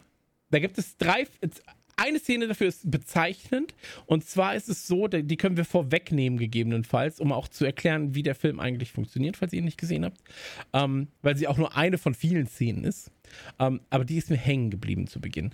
Ähm, denn es ist so, dass im Alter von, ich glaube, 72. Ist es 72? Der Chris wird mir jetzt ganz sicher zunicken. Ja, im Alter von 72. Ähm, begehen, die begehen quasi zwei äh, aus der Gruppe ähm, Senizid. Das bedeutet quasi, wenn jemand äh, alt ist, ja, ähm, dann ist es entweder Fremdtötung oder halt eigene Tötung, ähm, weil er sonst für die Gesellschaft nicht mehr tragbar wäre. Ja. Und ähm, das passiert da in dem Fall, dass halt alle aus dieser, aus dieser, aus diesem Kult quasi sich vor einen riesigen Felsen stellen in Kleidern und einfach nur nach oben gucken und die beiden anderen, gerade einer, der Älteste, ähm, runterspringt. Einfach, also er fällt einfach runter. Und diese Szene ist so bedeutsam für den Film, weil sie sich wieder so viel Zeit lassen für diese Sequenz. Ähm, du siehst erstmal, wie sie da oben, wie, wie, wie eben der Allerälteste da oben steht. Und ähm, du weißt, okay, fuck, was, was macht er jetzt? Springt er da jetzt runter? Die anderen in ihren Gewändern stehen unten, wissen natürlich, dass er runterspringt. Und die Gruppe von Neulingen, ja, rund um eben ähm, äh, Christian und Danny heißen sie, glaube ich, ähm, die sind so, ey, spring nicht, spring nicht, fuck, der wird doch nicht springen. Der wird, die sind auf einmal super hektisch und sind so, scheiße, Mann, spring nicht, spring nicht, nein, weh, du springst, weh, du springst. Und dann macht der Film das Beste, was er machen kann. Der Typ ohne, ohne Ankündigung, ohne alles, die Kamera von extrem weit, also wirklich extrem weit gefilmt. Du siehst nur, wie er fällt. Du siehst nur, wie er fällt und dann hörst du ein ganz leichtes und dann ist Stille. Dann ist erstmal nur Stille und du bist so, als ich das gesehen habe, war ich so, fuck. Ja. Okay, fuck.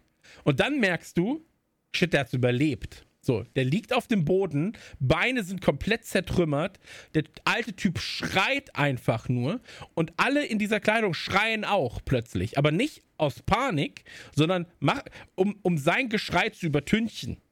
Ja, so, schreien quasi nur, ähm, dass eben sein Geschrei übertüncht wird. Und dann siehst du, dass halt von hinten einer kommt mit einem riesigen Hammer. So. Und du bist schon so. Mm -mm. Mm -mm.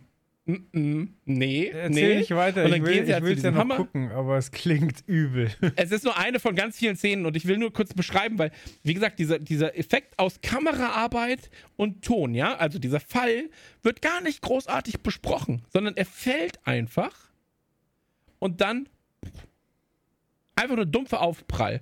Dann Geschrei, Panik, Hektik. Die Typen sind so, fuck, fuck, wir müssen ihm helfen, wir müssen ihm helfen. Also die Neuankömmlinge und die anderen sind einfach nur, die schreien, um diesen Sound zu übertünchen. Dann kommt dieser riesige, äh, dann kommt dieser Typ mit dem Hammer, gibt ihm einfach einen Typen und ohne, Kom ohne Kommunikation, ohne alles, schlägt er ihm einfach ins Gesicht damit. Und dann auf einmal ist es wieder still. Es ist einfach komplett still. Kein, du hörst eine, eine Stecknadel fallen und bist so, wow, okay, wa was war das? Und dann wird nochmal draufgeschlagen, um auf Nummer sicher zu gehen. Und dann ist die Situation wieder bereinigt. Ja, im Sinne von, die haben ihre, die haben ihre Pflicht erfüllt, ja, ihren, ihre Stammespflicht, so, ihre Tradition erfüllt, ihre heidnische Tradition. Und ähm, dann akzeptiert die Gruppe das auch plötzlich. Und du merkst, wie halt diese Gruppe von Neulingen auf einmal immer weiter in dieses Gefüge dieser, dieser, dieser Gruppierung reinkommt. Und ähm, ey, ich finde das so Wahnsinn, wie da Bild und Ton zusammenspielen. Und für mich zum Beispiel, Chris, wir können jetzt einmal ganz kurz über den Film nochmal reden, bevor wir über den Ja, Trailer doch reden. ganz kurz, bevor Ähm, du weiterspringst, ich muss also nur ja. zu dieser Szene. Es ist also wirklich, es war wundervoll, dir dazu zu hören. Und das Schöne ist, jetzt beim Zuhören, wenn man dir zuhört, selbst wenn man den Film nicht gesehen hat, ist man in derselben Situation, in der man ist, wenn man im Kino sitzt. Man ist quasi unfreiwillig in der Situation von dieser kleinen Gruppe. Alle um dich rum tun so, als wäre es vollkommen normal. Du selber weißt nicht wirklich, was passiert. Du bist nicht darauf vorbereitet. Und dann passiert dieses Krasse. Und du sitzt da und ja, genau dieses Fuck. So mehr kommt, mehr, mehr kommt nicht raus. So, du, du weißt nicht, was du sagen oder tun sollst. Du kannst lachen aus Verzweiflung, weil dein Körper nicht weiß, was er anderes machen soll mit dieser Szene. Und du bist so völlig hilflos da und denkst dir eben, ja, scheiße, fuck, was ist da passiert? Und das, du siehst halt, wie die Kamera durch diesen weiten Winkel sorgt genau dafür, dass du dich als einer von denen fühlst, die da hinten irgendwo stehen und zugucken. Es ist nicht so, dass sie da sofort super reinzoomt und sowas. Das ist einfach fantastisch minimalistisch äh, gehalten und dadurch wird alles noch so viel wuchtiger. Und ähm, diese nur ganz kurz diese Szene, dass alle schreien, wird sogar hinterher auch, also es passieren ganz oft Dinge in diesem Film, wo du dich am Anfang fragst, warum machen die das so, warum ist das so? Und das wird hinterher erklärt. Äh, das ist einfach alles so smart, weil du, du lernst während dem Film unfreiwillig sehr viel über diesen, über die Kommune, sag ich jetzt mal. über Schweden. über ganz Schweden. Aber das ist, du, du erwischst dich halt immer dabei zu denken, so, ja, interessant ist das schon. Oder ja, ich verstehe, warum ihr das macht oder dass das für euch funktioniert. Und du bist aber unfreiwillig dabei, immer und immer ein kleines Stück weiter in diese Scheiße zu rutschen, ohne dass du was verhindern kannst. Und du denkst dir halt immer wieder so, ja, bis hierhin geht's ja noch. Noch ist es ja gerade so okay. Und irgendwann steckst du halt so tief in dem Morast, dass du nicht mehr rauskommst. Aber der Unterschied zu dem, was du vorhin gesagt hast, Joel, das, was dich dann immer langweilt, ist, du erkennst das Böse, du hast es schon tausendfach gesehen und sowas. Oder jetzt in dem Fall auch, ähm, du hast es mit Hostel verglichen es ist halt schon in einer gewissen Weise wie Hostel, aber halt nicht so plump, nicht so stolperig. In Hostel hast du halt die bösen Leute, die dich in ihrem Club willkommen heißen, damit sie dich dann foltern können und pipapo mit diesem bösen Plan. Hier hast du einfach eine unter sich geschlossene Gemeinschaft, die so lebt. Und du bist unfreiwillig oder unfreiwillig oder freiwillig Teil dieses Dings geworden und dann äh, ist es halt noch umso schrecklicher, wenn du da dabei bist. Bei, bei Hostel wirst du ja vor allem gefangen genommen. Du Ja. wirst gefangen genommen und bist einge, eingekerkert quasi in dieser Fabrik, in dieser Fleischfabrik, sage ich mal.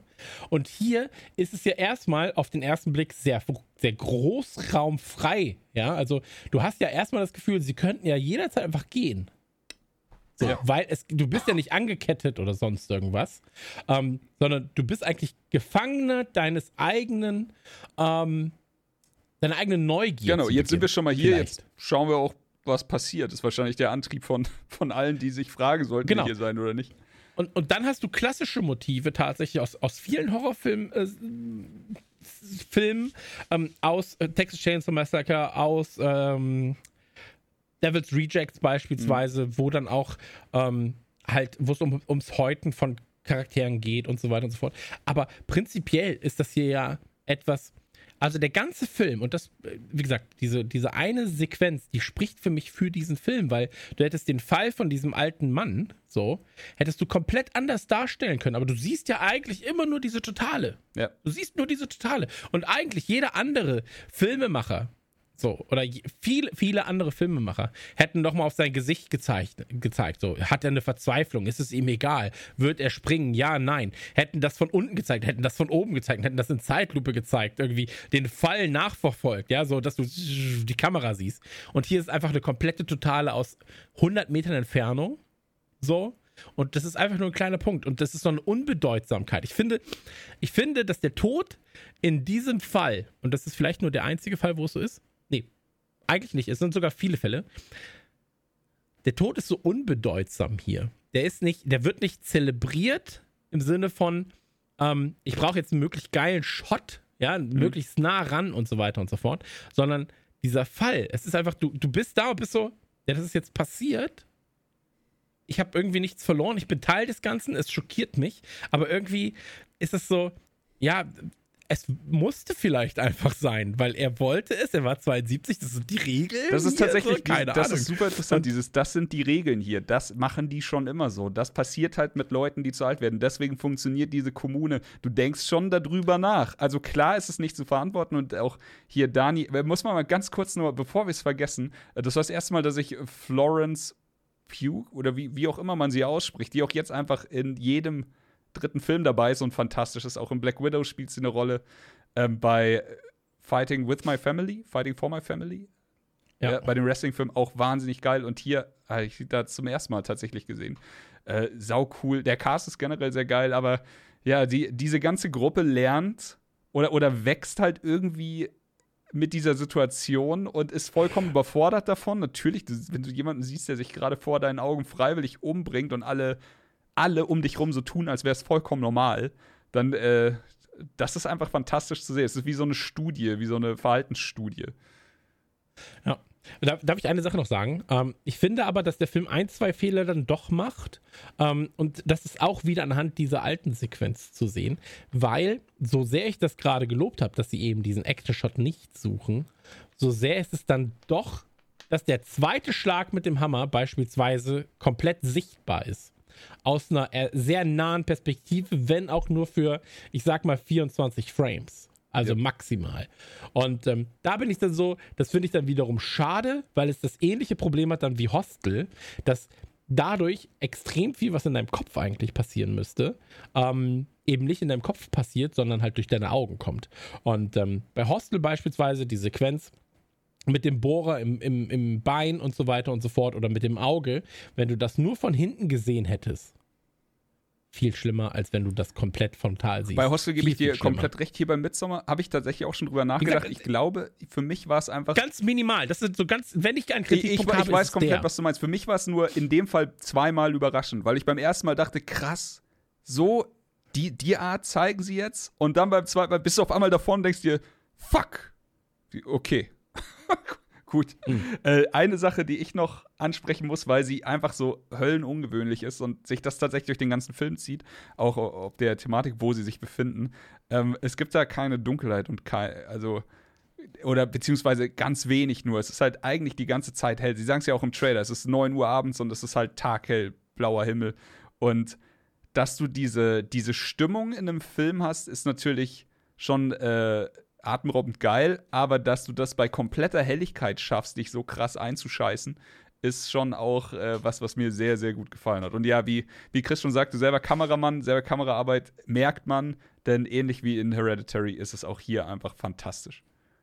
Ja, aber da sprichst ja. du was Interessantes an, weil wenn, wenn man jetzt darüber nachdenkt, wie man einen Horrorfilm konzipiert, dann nimmt man ja wahrscheinlich eher die andere Jahreshälfte. So, da wird es nie hell, ist da viel gruseliger. Ja, ja. Also ist es ja total smart, dann wirklich äh, dahin zu gehen und sagen, okay, wir haben diese Besonderheit in Schweden, du kannst um halb, also ich habe es vor kurzem auf YouTube gesehen, ähm, bei einem YouTuber, der gerade in Schweden ist und der halt einfach sagt, ja, es ist hier 22.30 Uhr, ich filme gerade, wie die Sonne untergeht, so für ein paar Stunden, so. Ja. Und äh, wirklich diese Besonderheit zu nehmen und zu sagen, okay, das benutze ich für meinen Horrorfilm, ist halt schon wieder todessmart. Aber das ist ja das, was ich am Anfang meinte. Also der, der andere Film von Ari Aster, ähm, der, der Hereditary, ähm, hast du gesehen? Habe ich gut hingekriegt. Ich glaube, wir haben es fast. Ähm, ja. ja, fast, fast. Am Ende des Podcasts kann ich. Ähm, der, der ist halt eben düster, kaputt. So, und ja. hier ist es halt eigentlich ein Setting, das dazu einlädt, eine geile Zeit zu haben. Komplett. So. Blumenwiesen, Hippie, ähm, also Kleider, die ganze Körpersprache von allen und dieses Fröhliche und der Naturverbundenheit geschuldete. Ja, geiles Essen. Ja, es, so. es ist absurd, die, diese, diesen Schnitt zu sehen, aber wie gesagt, trotzdem ist der Schraubstock in Midsommar noch härter als in Hereditary und ja. da war es schon krass. Weil es alles als Normalität ja. gilt. Weil es ist, es ist halt so, Ende. So. Und deswegen, also für mich, ähm, wie gesagt, Midsommar vielleicht sogar der beste Horrorfilm der letzten fünf Jahre. Ähm, auf jeden Fall unter den Top 3. Aber es hat jetzt Und, total ähm, bei mir ausgelöst, über, über Muster von Horrorfilmen nachzudenken. Also, wie gesagt, ich bin auf dem Genre nicht so bewandert, so, aber dieses Setting, so man, man, man lernt das Team kennen und dann wird in eine besondere Situation übergegangen. Das haben wir zum Beispiel auch bei From Dusk Till Down. So, da ist es eine sehr, sehr mhm. weirde Gruppe, sehr, sehr unnatürlich zusammengestellt und auch nicht harmonisch. Aber die werden ja auch quasi, die entdecken dann eine Welt zusammen, die ist spannend, so, die ist ein bisschen verrucht, so, und dann geht da alles komplett Nüsse. Oder, ähm, Ganz anderes, auch ganz, ganz schlechtes Beispiel, äh, nicht für dieses Muster, aber für so ein typisches Horrorfilmmuster ist halt, ähm, ich weiß, was du letzten Sommer getan hast, wo quasi am Anfang nur schöne Menschen ähm, rumspringen und die dann einer nach dem anderen zerlegt werden und am Ende nur noch, weil sie eine Fehlentscheidung getroffen haben, nur noch Elend da ist. Und jetzt weiß ich nicht, ob das bei Midsommar auch so, die Entscheidung nach Schweden zu gehen, äh, eine fatale Na, Fehlentscheidung bei, bei, war. Also nur, nur, eine Sekunde, dann darfst du, Chris, aber bei, bei dem Film ist es halt so, hier, ich weiß, was du letzten Sommer getan hast, da hast du dieses übernatürliche Böse oder sowas gefühlt, jedenfalls, dieses Unaufhaltsame, der Killer, der alle verfolgt und auf übermenschliche Weise weiß, wo alle sind, was alle denken, was alle machen, was alle tun. Und in Midsommar hast du das halt nicht so. Da hast du einfach diese. Du, du weißt nicht, was dich erwartet, Kommune, die anscheinend dann doch zu allem bereit ist und äh, das ist einfach alles viel, der Schrecken ist viel greifbarer. Mhm. Also so, der, du hast es vorhin noch Spaß gesagt, da fährt man nie wieder nach Schweden. Das ist tatsächlich viel greifbarer als ein äh, Hakenhandkiller aus dem gängigen 0815 Teenie-Slasher-Horrorfilm oder so. Ja, aber so um, ähm, Kulte sind ja auch so ein Thema. Da, da kommen mir jetzt äh, Red State von Kevin Smith in den Sinn, wo es dann quasi die Kirche ist, weil du auch erstmal mhm. eine Kommune und einen sicheren Hafen also, hast und dann halt merkst, dass die Nüsse gehen. Ja, ja, das stimmt. Das geht da eher ich, in die Richtung. Ab, absolut. Also ich meine, dieses Vorstellen und dann halt in eine andere Situation geworfen werden. From Dusk Till Dawn liebe ich ja, liebe aber auch nur die erste Hälfte, den Road-Movie-Teil. Ähm, danach das Splatter, Horror, in Anführungszeichen, Teil finde ich zum Beispiel super beschissen. So, also ich finde das wirklich auch scheiße gelöst. Ist halt technisch cool umgesetzt, ähm, aber gibt mir nichts. War beim ersten Mal funny, so, ähm, aber der Road-Movie-Teil davor ist viel, viel besser. Deswegen mag ich die Serie eigentlich auch, weil sie sich vor allem in den ersten Folgen auf mhm. diesen Road-Movie-Teil bezieht. Ähm, und was du noch meintest, jetzt sowas wie, ähm, ich weiß, was du letzten Sommer getan hast und so weiter und so fort. Ähm, da gibt es dann ja die Gegenbeispiele. Da gibt es ja sowas dann wie ähm, Cabin in the Woods. Ja, als Beispiel, was ja für mich einer der innovativsten Horrorfilme der letzten Jahre war, wo sie einfach genau das genommen haben, dass jeder sich wie der typische Sommer äh, Urlaubs-US- Ami-Dödel verhält, der irgendwie so das perfekte Casting-Team auch, so der Footballer, die zwei Schönen, der Nerd und so weiter mhm. und so fort. Die fahren dann halt in diese Cabin in, in, in the Woods und ähm, plötzlich geht's da komplett Nüsse und du merkst erst danach, hast du den Film gesehen? Nein. Ey, dann guck ihn. Ich, ich, ich, jetzt werde ich nichts mehr sagen. Guck ihn einfach, weil für mich ist das ähm, das ist die perfekte Antwort auf jeden Scream-Teil, auf jeden, äh, ich weiß, was du letzten Sommer getan hast und so weiter und so fort. Dieser Film, ich habe ihn damals gesehen und war so, fuck, das ist so brillant und ich bin so ein Dummkopf, dass ich das nicht habe kommen sehen. Mhm. So, und ähm, es ist einfach von vorne bis hinten ist dieser Film einfach Liebe. So, hat ein, zwei Längen, muss man dem Film zugestehen. Beim ersten Mal nicht, beim zweiten Mal schon. Ähm, aber Cabin in the Woods, unfassbares, unfassbares Ding und könnte in diesem Fall tatsächlich dann auch eigentlich eine Produktion von A24 mhm. sein, weil auch Bilder und Co. Ähm, eigentlich und auch äh, Setup, wie der Film äh, ent, ent, entstanden ist und so weiter und so fort, hätte eigentlich auch von einem der A24-Regisseure so passieren und, und, und, umgesetzt werden können. Ähm, gehört aber für mich zu dem, was man als Horrorfilm-Einstieg, Knick-Knack, für Leute, die vielleicht gar nicht viel mit Horrorfilmen zu tun haben, ähm, auch gucken könnte oder gucken sollte, weil es eigentlich mit dem ganzen Genre aufräumt und dir sagt, was das Horrorfilm-Genre eigentlich seit Jahren falsch mhm. macht. Ähm, und dir das genau das zeigt. Also wirklich, die sagen so, das ist scheiße und deswegen zeigen ich sehe schon, also was wir, was so. wir brauchen, ist einfach nochmal ein Talk, wenn Joel äh, Kevin in the Woods und Midsommar gesehen hat. Ja, wir können ja, wir können ja an dieser Stelle sogar noch mal verraten. Meine erste Idee damals für Trailer Schnack war ja, dass ich zu Joel gekommen bin und gesagt habe, Joel, weißt du was wir machen? Wir machen einen Horrorfilm. Podcast. Ja, du bist sogar zu uns beiden gekommen, ja, und hast gesagt, ein Trailer- und Horrorfilm-Podcast. Ich erinnere ja, mich, das war, das war wild. Stimmt, das war, das war meine Idee. Ja, gut, dass wir das äh, Format dann erstmal über, über den Jordan geschickt haben. Aber ey, super gerne, weil Horrorfilm-Trailer sind nochmal eine ganz, ganz, ganz besondere äh, Unterart ihres Trailer-Genres. Ähm, lass uns über einen Film reden, der auch ein Horrorfilm sein soll zumindest laut äh, Bezeichnung, den ich aber persönlich gar nicht in die Ecke einordnen würde, prinzipiell. Ähm, lass uns zum Leuchtturm kommen. Sehr gern, sehr gern. Einer von euch gesehen? Oder gibt ja. Trailer? Nee, ich habe äh, hab den Film gesehen. Ähm, war, also schauspielerisch, muss ich sagen, sowohl von Pattinson als auch von Defoe. Defoe liebe ich ja eh. Ja. Äh, Boondock Saints, eine seiner perfektesten Rollen, ja. die er je gespielt hat. Ähm, Definitiv. Aber ich bin nicht so krass damit warm geworden wie viele andere, glaube ich. Also das hätte ich jetzt aber auch, also da hätte ich Geld drauf gesetzt. Aber ey, ja, ich meine.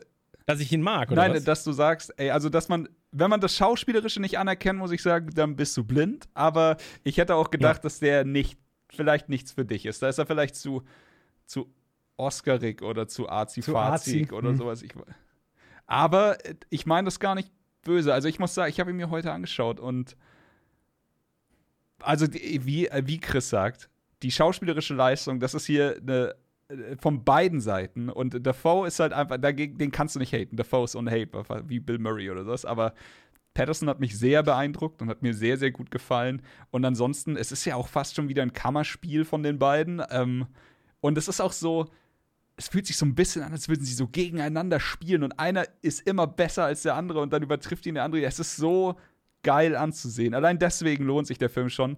Und dann hat mich der Film halt auch noch total gekriegt, weil ich fand ihn aus ganz anderen Gründen angsteinflößend. Also ich, ich, ich war keine Sekunde so, dass ich geschockt war oder dass ich irgendwie wirklich Angst verspürt habe, aber diese Beklemmung und dieses ganze, diese Einsamkeit und so alles, das, das kam schon fantastisch rüber. Auch in 4 zu 3 gedreht, der Film.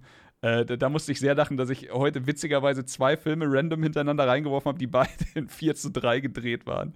Und äh, ja, Schwarz-Weiß, ähm, das Spiel mit dem Licht ist sehr groß im Film drin und ähm, ansonsten die Szenen um den Leuchtturm, teilweise ist es so wundervoll, wundervoll oldschool. Aber das erkennt man dann auch, glaube ich, auch schon in dem Trailer. Oder das müsste ich ja dann nur jetzt dich fragen, Joel. Weil äh, ich habe mir den Trailer gar nicht mehr angeguckt, bevor ich den Film jetzt gesehen habe. Aber was hast du für ein Gefühl, was du serviert bekommst, wenn du jetzt einfach nur den Trailer gesehen hast? Also ich glaube tatsächlich, es runterbrechen zu können auf, auf zwei Stichworte, die du genannt hast, nämlich ähm, großartiges Schauspiel und Kammerspiel. So, ja. also ich glaube nicht, dass du viel, viel, ähm, viel ähm, Szenenwechsel siehst, sondern es heißt der Leuchtturm, es wird da in der Umgebung spielen und äh, du siehst ja nur zwei Charaktere. So, und die werden es untereinander in irgendeiner Weise austragen. Und ähm, genau, also im Endeffekt die Story kurz anreißen. Also äh, Foe ist quasi der, der alteingesessene Leuchtturmwärter und hat seinen Gehilfen dabei, Patterson. Und ähm, die der Film beginnt damit, dass sie bei der Insel ankommen und quasi einfach einen stummen Wechsel machen. Also es ist tatsächlich schon fast absurd lustig. Die alten, also zwei Figuren gehen an ihnen vorbei, keiner sagt Hallo und sie gehen auf das Schiff, mit dem die beiden gekommen sind und fahren wieder weg. Und dann so, okay. Und dann wird ihr halt klar, alles klar, es ist Wachablöser in diesem Leuchtturm, so eine kleine Insel, irgendwo um nirgendwo.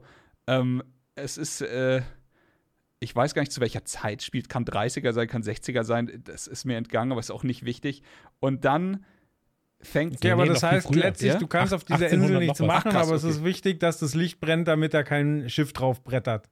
Obwohl du sonst ja, genau. da nicht genau. viel machen und dann halt kannst. Halt, du hast halt wirklich diese gängigen Pflichten und da fängt der Film halt direkt an, an die Nieren zu gehen. Allein die erste, also die, die beiden sitzen am Tisch und die erste wirkliche Unterhaltung, die sie dann führen, ist einfach um die Pflichtverteilung auf dieser Insel und da siehst du halt, dass es den ganzen Film geht es immer um Machtverhältnis. Und das ist so absurd, äh, das geht absurd nahe, muss ich sagen. Aber das ist halt auch so fantastisch gespielt. Und das, äh, ich will wirklich nicht spoilern, aber äh, das, das geht halt dann noch irgendwie bis zum Äußersten hoch und es, es sind, also es ist auch, am Ende ist es auch ein Horrorfilm in einem gewissen Maße, aber halt einfach wieder auch komplett anders, in, in, einer ganz anderen Ecke als die beiden, über die wir heute schon geredet haben. Aber äh, der Film ist fantastisch. Also ich kann absolut verstehen, dass den so viele Leute in den Himmel gelobt haben. Aber würdest du sagen, es geht Ey, in gesagt, eine Vater-Sohn-Beziehung? Also, also kriegt man da solche Vibes, dass man über, über eigene Personen, äh, die einem was zu sagen haben, die deutlich älter sind, äh, sich irgendwie damit auseinandersetzt? Oder geht es in eine andere Richtung? Nee, es geht, also bei mir war es halt, ich habe auch immer ein Problem mit Autorität, vor allem mit welcher, die ich nicht anerkenne und äh, in die Richtung geht es dann schon sehr. Wenn, wenn du quasi, wenn dir einer Befehle ins Gesicht brüllt, perfekt artikuliert, aber halt auch äh, monologartig beschreibt, was er mit dir macht, wenn du jetzt nicht gehorchst und du in dem Moment nicht denkst, ja, Meister, sondern so, was hätte es eigentlich für Konsequenzen, wenn ich die jetzt einfach so fest ich kann in die Fresse trete. So. Oder sowas. Also, das ist halt einfach. Der, der Film ist ein Machtkampf und da, das spürst du. Aber es ist. Also, der Film hat auch Emotionen und Nähe und Vertrauensverhältnisse und sowas und der Film wechselt oft zwischen verschiedenen Tonalitäten, dann je nachdem, ob gerade gearbeitet wird oder ob gerade die Arbeit vorbei ist. Aber äh, ich kann es nicht, ich will es nicht beschreiben eigentlich. Es ist einfach, äh, das muss man gesehen haben. Aber ich glaube, so richtig die Vater-Sohn-Schiene ist es nicht. Okay. Ne, es gibt ja, das, das, das Problem ist, und das, das ist das, was Chris auch schon sagte, ich, ich finde den Film ja nicht kacke, so, ähm, sondern es ist einfach nur nicht, es, es hat mich nicht so gecatcht und ich würde ihn jetzt nicht zwingend als Horrorfilm betiteln. Aber du merkst halt schon, wie sie beide auch da so ein bisschen im Wahnsinn verfallen, mhm. wie das auch da wieder alles so, ey, ist fucking, ist ein fucking Leuchtturm, ne? Soll ja nur vier Wochen dauern dort, dauert dann scheinbar vielleicht gegebenenfalls doch was länger und so weiter und so fort. Ähm, und du merkst halt, was ich hatte bei dem Film, äh, weil ich ihn jetzt auch während der Pandemie dann geguckt habe, klar, 2019 kam er und ich habe ihn 2000, Ende 2020, glaube ich, gesehen. Ähm, diese Beklemmtheit, die sowas auslöst, ja, auf engstem Raum mit Leuten zusammenzuleben, wo die dir gegebenenfalls nicht immer geheuer sind, dann. Ähm, wie bei mir zu Hause. So. nee, äh, aber äh, wie, so, das, das, das macht natürlich was mit dir. Und als Zuseher kriegst du dann natürlich immer so ein, jetzt sag ihm doch mal die Meinung, jetzt sag ihm das doch mal ins Gesicht. So. Und ähm, ich kann es komplett nachvollziehen. Ich finde ihn halt überhyped, stellenweise. Ähm, aber ich kann auch verstehen, warum dieser Hype da ist. So. Ähm, anders als es jetzt beispielsweise bei einem Parasite äh, diese krassen Hypewellen gab, wo ich die nicht ganz nachvollziehen konnte. Ähm, ja. Meinst du, der hätte in Farbe anders gewirkt? Ich glaube in Farbe, also ich, ich bin froh, dass sie sich eben A für Schwarz-Weiß entschieden haben und B für ähm, das 4 zu 3 Format zu dem auch echt gut, weil du einfach sehr oft sehr, also das wirst du, wenn du ihn gesehen hast, das weiß ich nicht, ob es im Trailer so rüberkommt, aber der Film hat sehr oft sehr oldschoolige Kameraeinstellungen und sehr oldschoolige Herangehensweisen, wie er dir eine Szene zeigt. Und das funktioniert einfach deswegen so perfekt. Und ich glaube auch, dass das Lichtspiel einfach so eine 10 von 10 ist, weil es nur schwarz und weiß gibt. Und die Grautöne. Ja, aber, ja, aber ja. Zack Snyder würde wahrscheinlich auch zustimmen, dass ein Leuchtturm ein eher äh, vertikaler Charakter ist. Wahrscheinlich, ja. Also ich finde, äh, dass du halt, ich wurde halt stellenweise schon so an so Stummfilm-Sachen erinnert. Ja. So, also gerade was, was so die Optik angeht. Ähm, und Lovecraft hat da auch gefühlt viel bei mir Ich musste gemacht. tatsächlich so. auch an Lovecraft denken während dem Film. Und das ist ja, genau, also wie gesagt, das ist eine andere Art von Horror. Und hier hast du halt eher so ein bisschen diese Seemannsmythen und auch mhm. sehr viel mit Wahnsinn. Und Wahnsinn ist ja quasi auch Grundbestandteil, also Grundsäule in, in Lovecraft-Geschichten. Und deswegen, ey, das äh, geht auf jeden Fall in die Richtung. Ja, deswegen, also für mich, äh, ich glaube, es ist eine Empfehlung, aber nicht für jedermann. Absolut. es ist ein absoluter Nischenfilm, würde ich auch sagen. Die würde ich nicht jedem ja. empfehlen. Ich habe heute überlegt, ob ich ihn meinem Vater empfehle und habe es dann nicht gemacht, weil es halt dann doch echt auch ein. Den muss man mögen. ich weiß es nicht. Ja, es ist aber auch ein Brocken. Ne? Ja, also ich meine, der geht ja trotzdem seine 110, 115 Minuten so. Ja. Ähm, und deswegen, als Kurzfilm würde ich ihn dann eher noch empfehlen, glaube ich. Aber dann hättest du halt eben diesen Verfall vielleicht nicht innerhalb dieser, die, dieses Mürbe machen. Nee, nee, so. es ist äh, schön, ähm, dass sie sich die Zeit nehmen, definitiv. Chris, schreib Absolut. dir bitte nochmal auf, dass du deinem Vater Greyhound empfiehlst. Ich habe schon mal gesagt, du hast es bestimmt nicht getan. Greyhound, Tom Hanks bei Apple machen. Greyhound, Wird er mögen. Alles klar. Alles ja. klar. Und Joel, schreib du dir unbedingt auf Cabin in the Woods. Ja, ist notiert. Wir werden dich morgen Abend abfragen. Ähm, kommen wir zum letzten Film. Kommen wir zu einem Film, von dem ich nicht erwartet hätte, dass er so gut ist, wie er ist. Ähm, kommen wir zu Uncut Gems. Uncut Gem. Gem. Gem. nee, Gems. Genau, im Deutschen ist es Einzahl, im äh, Englischen war es Mehrzahl, deswegen war ich jetzt ein bisschen ja. verwirrt. Ähm, Adam Sandler, Safety Brothers, A24 und ähm, Adam Sandler in einer Rolle, in der er in meinen Augen zumindest für den Oscar hätte angedacht werden können. Ich weiß nicht, ob Adam Sandler jemals in seinem Leben einen Oscar kriegen wird. Wenn dann für Happy Gilmore, so nachträglich noch. Oder für, für die Kotzszene in, ähm, in diesem Halloween-Film. So, die einfach für mich eine der besten Kotzszenen aller Zeiten ist. Ähm, weil sie aus dem Nichts kommt. Aber ähm, ganz, ganz, ganz, ganz, ganz, ganz, ganz, ganz grob runtergebrochen. Okay, wer hat ihn gesehen von euch? Ich habe ich nicht gesehen. Das ist der okay. einzige A24-Film, der A24-Film, den ich gesehen habe. Okay, dann brich ihn doch mal bitte runter für mich. Okay, Adam Sandler ist ein jüdischer Juwelierhändler, der, ich sag mal, gerne mal in Machenschaften verwickelt ist, dies, das Geschäfte und ähm, sehr, ein sehr, sehr hektisches, turbulentes Leben führt, denn er leiht sich hier Geld, um quasi Schulden, die er woanders hat, zu stopfen. Ähm, ist immer kurz davor, das Ganze mit irgendwelchen dubiosen Wetten oder Organis äh, Schmuggel und so weiter hinzukriegen, ist aber ständig Leute da, äh, ständig dabei, Leute zu vertrösten, die ihm eigentlich schon in die Wäsche wollen, weil er ihnen eben Geld schuldet.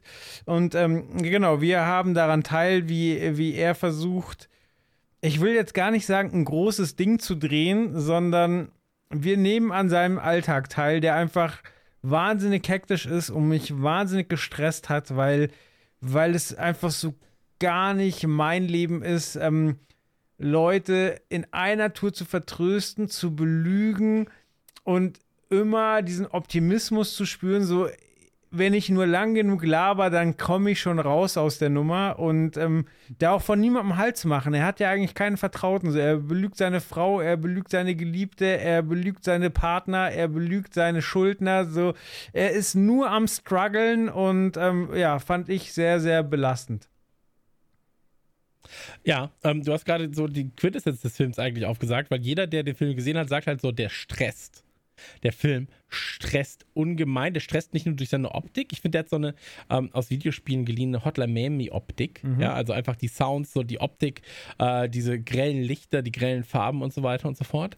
Ähm, was der Film aber auch hat, und das ist dann äh, geschichtlich einzuordnen, ähm, es geht im Prinzip um einen großen Diamanten. Opal ist es, glaube ich. Ich habe keine Ahnung von Diamanten, ist auch vollkommen wurscht.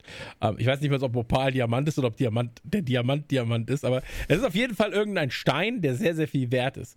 Und ähm, den Stein will er versteigern und ähm, dann kommt einer, der kommt ein Basketballspieler, der sagt, hey, pass auf, ich gebe dir die und die Kohle dafür. Ähm, aber es ist weniger als das, was er, er hofft bei der Versteigerung zu bekommen. Aber er verleiht den äh, Diamanten quasi und kriegt dafür halt irgendwie so einen NBA-Ring. Den er so, sofort verpfändet. Den er, ja, den er dann sofort verpfändet und so weiter und so fort. Also so wirklich super stressig. Ähm, und der Punkt daran ist, dass das alles halt auf so ein großes Finale natürlich zugeht, ja, weil du dann irgendwie, der Typ ist unsympathisch, Adam Sandler ist unsympathisch, aber doch irgendwie so, durch das Gelaber ist er dann doch wieder irgendwie sympathisch und du bist so, ja, ich weiß gar nicht, was ich von ihm halte. So, das, der stresst mich, weil ich ihn in einer Sekunde unsympathisch finde. In der nächsten finde ich ihn wieder sympathisch. Dann macht er wieder was und das ist unsympathisch. Und du bist so, okay, die soll, also die, die haben und die soll-Seite bei ihm, die wachsen halt stetig. Ich hatte so. komplette Breaking Bad Vibes, weil da, da, wie du sagst, ist jemand mhm. unsympathisch, macht falsche Dinge und du bist die ganze Zeit nur gespannt, kriegt er die Kurve oder kriegt er sie nicht. Komplett, komplett. Ähm, Kleiner, kleiner Turn noch, bevor wir über äh, etwas reden, was den Film eigentlich auch noch ausmacht. Ähm, dabei aber vielleicht das Ende verraten, muss man auch dazu sagen. Ähm, ich habe letztens eine schöne Metapher über Geld gehört, die ich hier an dieser Stelle kurz noch mal mitteilen möchte. Äh, vielleicht als Gedankengang, ja, weil solche Leute eben genau so auch äh, in ihrem Kopf handeln. Und zwar äh, geht ein Mann in ein Hotel. In das Hotel kannst du 24 Stunden lang einchecken. Du hast aber, wenn du dort äh, ein Zimmer buchst und das Zimmer nicht nimmst, hast du eine Geld-Zurück-Garantie. Okay, sind wir soweit äh, alle mitgekommen? Er legt 100 Euro auf den Tisch, sagt, ich hätte gerne ein Zimmer für die Nacht muss aber noch mal kurz mit seiner Frau telefonieren, weil vielleicht kann sie ihn abholen. Ja, aber er will das vorsorglich schon mal reservieren. Der Barmann hat leider Schulden bei einer Prostituierten. Er geht mit den 100 Euro zur Prostituierten, sagt, hier sind dann 100 Euro. Ja, weil der Barmann natürlich, äh, der Hotelmann geht natürlich schon mal davon aus, der wird schon diese Nacht da bei mir schlafen. Die Prostituierte hat beim Klempner Schulden, geht zum Klempner, gibt ihm die 100 Euro, sagt, hier sind deine Schulden. So, Beide sind schuldenfrei, die Prostituierte und der Hotelmann sind schuldenfrei. Der Klempner geht zum Metzger, weil er dafür 100 Euro Hack eingekauft hat. Ja, geht zum Metzger, gibt ihm die 100 Euro, sagt, hier sind deine Schulden. Der Metzger hat Schulden beim Hotelmann. Ja, geht zum Hotelmann, gibt ihm die 100 Euro. Auch der Metzger ist schuldenfrei. Die 100 Euro liegen wieder auf dem Tisch. Der Typ kommt, hat mit seiner Frau telefoniert, sagt, ich werde gleich abgeholt, nimmt die 100 Euro und geht. Aber alle in diesem Raum sind auf einmal schuldenfrei. Und Dabei ist gar kein Geld geflossen. Und das ist absurd, weil so handeln diese Leute stellenweise. Und so machst du auch aus 100 Euro, das sind Banken. Banken dürfen auch bis zu zehnmal so viel Geld verleihen, wie sie haben. Ähm, aber so handelt er. Und das stresst krass. Ja, das stresst so unfassbar. Dieser Film ist einfach nur purer Stress in jeder Richtung, weil du bist so selber dann am Mitrechnen. Okay, jetzt hat er das verpfändet für das, muss aber hier noch dieses Geld drin haben. Dann ach ja, shit, da ist ja noch seine Frau und die ist ja, dann hat er hier die Geliebte, die Affäre und die Affäre und das und das. Und du bist die ganze Zeit so, wie kann er sich denn da überhaupt noch rausholen aus dieser Situation?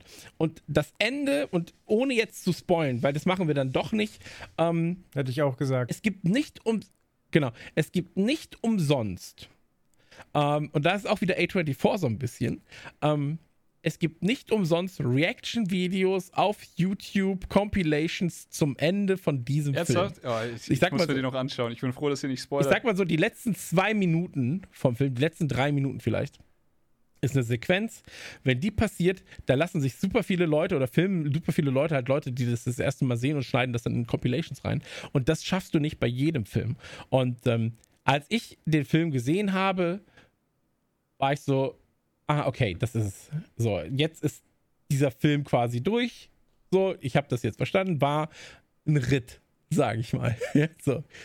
Aber in diesem Moment kommt dann im Prinzip halt so die eigentliche Abfahrt von dieser Achterbahn. Und du bist so, wow, jetzt geht's erst richtig los. Und ähm, aber das gelingt wild, der Film, das kriegt der wild. Film schon hin. Also wie Breaking Bad ja auch, so obwohl hier und da mhm. alle unsympathisch sind und ach kompliziert und stressig. Er kriegt dich irgendwann. So irgendwann willst du wissen, so wie geht's denn jetzt aus? Wie so, das, ist, das huckt dich dann echt komplett irgendwann noch. Ja. Stromberg im Kleinen. Genau das Gleiche. Du bist die ganze Zeit so, was ist das für ein Wichser? Und dann bist du so, ja, ist schon irgendwie funny Wichser. So, aber unter dem Arbeiten würde ich nicht wollen. Ach, jetzt ist er aber traurig. Eigentlich ist er ein guter Kerl in ihm. Eigentlich will er ja nur jemanden haben, den er lieben kann. So, ähm, dann kommt der Kinofilm, macht alles kaputt. Aber, ähm, Fritz, nee, macht auch nicht alles kaputt, also muss man auch dazu sagen. Aber, ähm, Uncut Gems für mich unfassbar starker, ähm, ja, wird ja, wird ja quasi in diese Thriller-Richtung geschoben. Ich finde schon stellenweise, dass es, also ja, Thriller definitiv, aber es hat viel Drama auch drin, so, ähm, weil du halt die ganze Zeit so bist, ey, das kann einfach nicht sein, so, das kann nicht sein, dass da, krieg doch deinen Scheiß mal auf die Reihe. So, warum schaffst du das denn nicht? Du könntest so ein geiles Leben haben und du merkst jedes Mal, dass er sich, und das ist halt das Problem, jedes Mal wirft er sich selbst wieder in die Scheiße und noch tiefer rein und noch tiefer rein. Und dann bist du so, hey, jetzt hast du die Chance rauszukommen aus diesem, aus diesem äh, äh, Peto, Perpetuum wie mobile. heißt das? Perpetuum mobile der Scheiße. So. Es, es Ähm, ist ein jetzt klassisches du- Kartenhaus. So. Ja, Ey, komplett. So, und, und du bist die ganze Zeit so, jetzt kannst du raus, jetzt ist der Eingang da. Komm, komm, komm, komm. nicht Spoiler. Nein! So, weißt? So, also, raus im Sinne von, du kannst diese, du kannst deiner, deiner, deiner Art Ja. jetzt quasi. Jetzt kannst du ein besserer Mensch werden, so. ja klar. Ja, und du bist die ganze Zeit so, ey, das kann nicht sein, Mann. Ich muss sagen- Und dann bist du so, jetzt. Als ich den Trailer gesehen habe, da dachte ich, wir haben heute, also Joel hat es am Anfang schon gesagt, wir haben heute eigentlich nur, äh, witzig, wir reden über Gems, nur Hochkaräter am Start. Und das ist wirklich eine wahnsinnig äh, interessante Folge. Und ich habe hier aufgeschrieben, so, wenn ich jetzt nur alle sechs Trailer hintereinander gucke und keinen der Filme gesehen hätte, glaube ich, das wäre der, der mich am wenigsten interessiert. Aber Mhm. in einer normalen Trailerschnack-Folge wäre das hier äh, auf jeden Fall auch einer, wo ich sagen würde, den schaue ich mir auf jeden Fall an. Und das ist genau dieses Ding. Du siehst, also für mich, der den Film jetzt noch nicht gesehen hat, einen sehr untypischen Adam Sandler, der mir schon im Trailer so ein bisschen, genau wie ihr es beschrieben habt, so irgendwie, man weiß nicht, ist er jetzt cool oder nicht? Oder ist er anstrengend oder sowas? Aber es sorgt auf jeden Fall dafür, dass du sagen willst, das gucke ich mir genauer an. Das will ich sehen. Jetzt nach den Geschichten, die er erzählt hat und vor allem nach dem natürlich äh, Spo also nicht Spoiler, Cliffhanger oder nach den Erwartungen, die du mit dem Ende geschürt hast, mit den letzten zwei Minuten. Ich bin komplett sold. Ich gucke mir den auf jeden Fall an. Mach das, du wirst auch nichts daran bereuen. Also du wirst es nicht bereuen, den Film gesehen zu haben. Ähm, geht auch nicht so lang, zwei Stunden 15 oder sowas. Ähm, und macht, ich mache jetzt Anführungszeichen Spaß. So, weil er eigentlich, eigentlich bist du die ganze Zeit nur so. Ich glaube, wenn du dabei auf dem Laufband bist, was ja viele machen, Laufband und dann noch einen Film gucken, so, das ist, glaube ich, so. So muss man den Film vielleicht gehen. Der ist, glaube ich, fürs Laufband gemacht. So, Neue? Kategorie. Film Aber Chris, ich würde deinem Ranking komplett zustimmen. Also mein Plan für heute war ja drei Filme gucken. Ich wollte mit Uncut Gems anfangen, den man übrigens gerade bei Netflix einfach so gucken kann.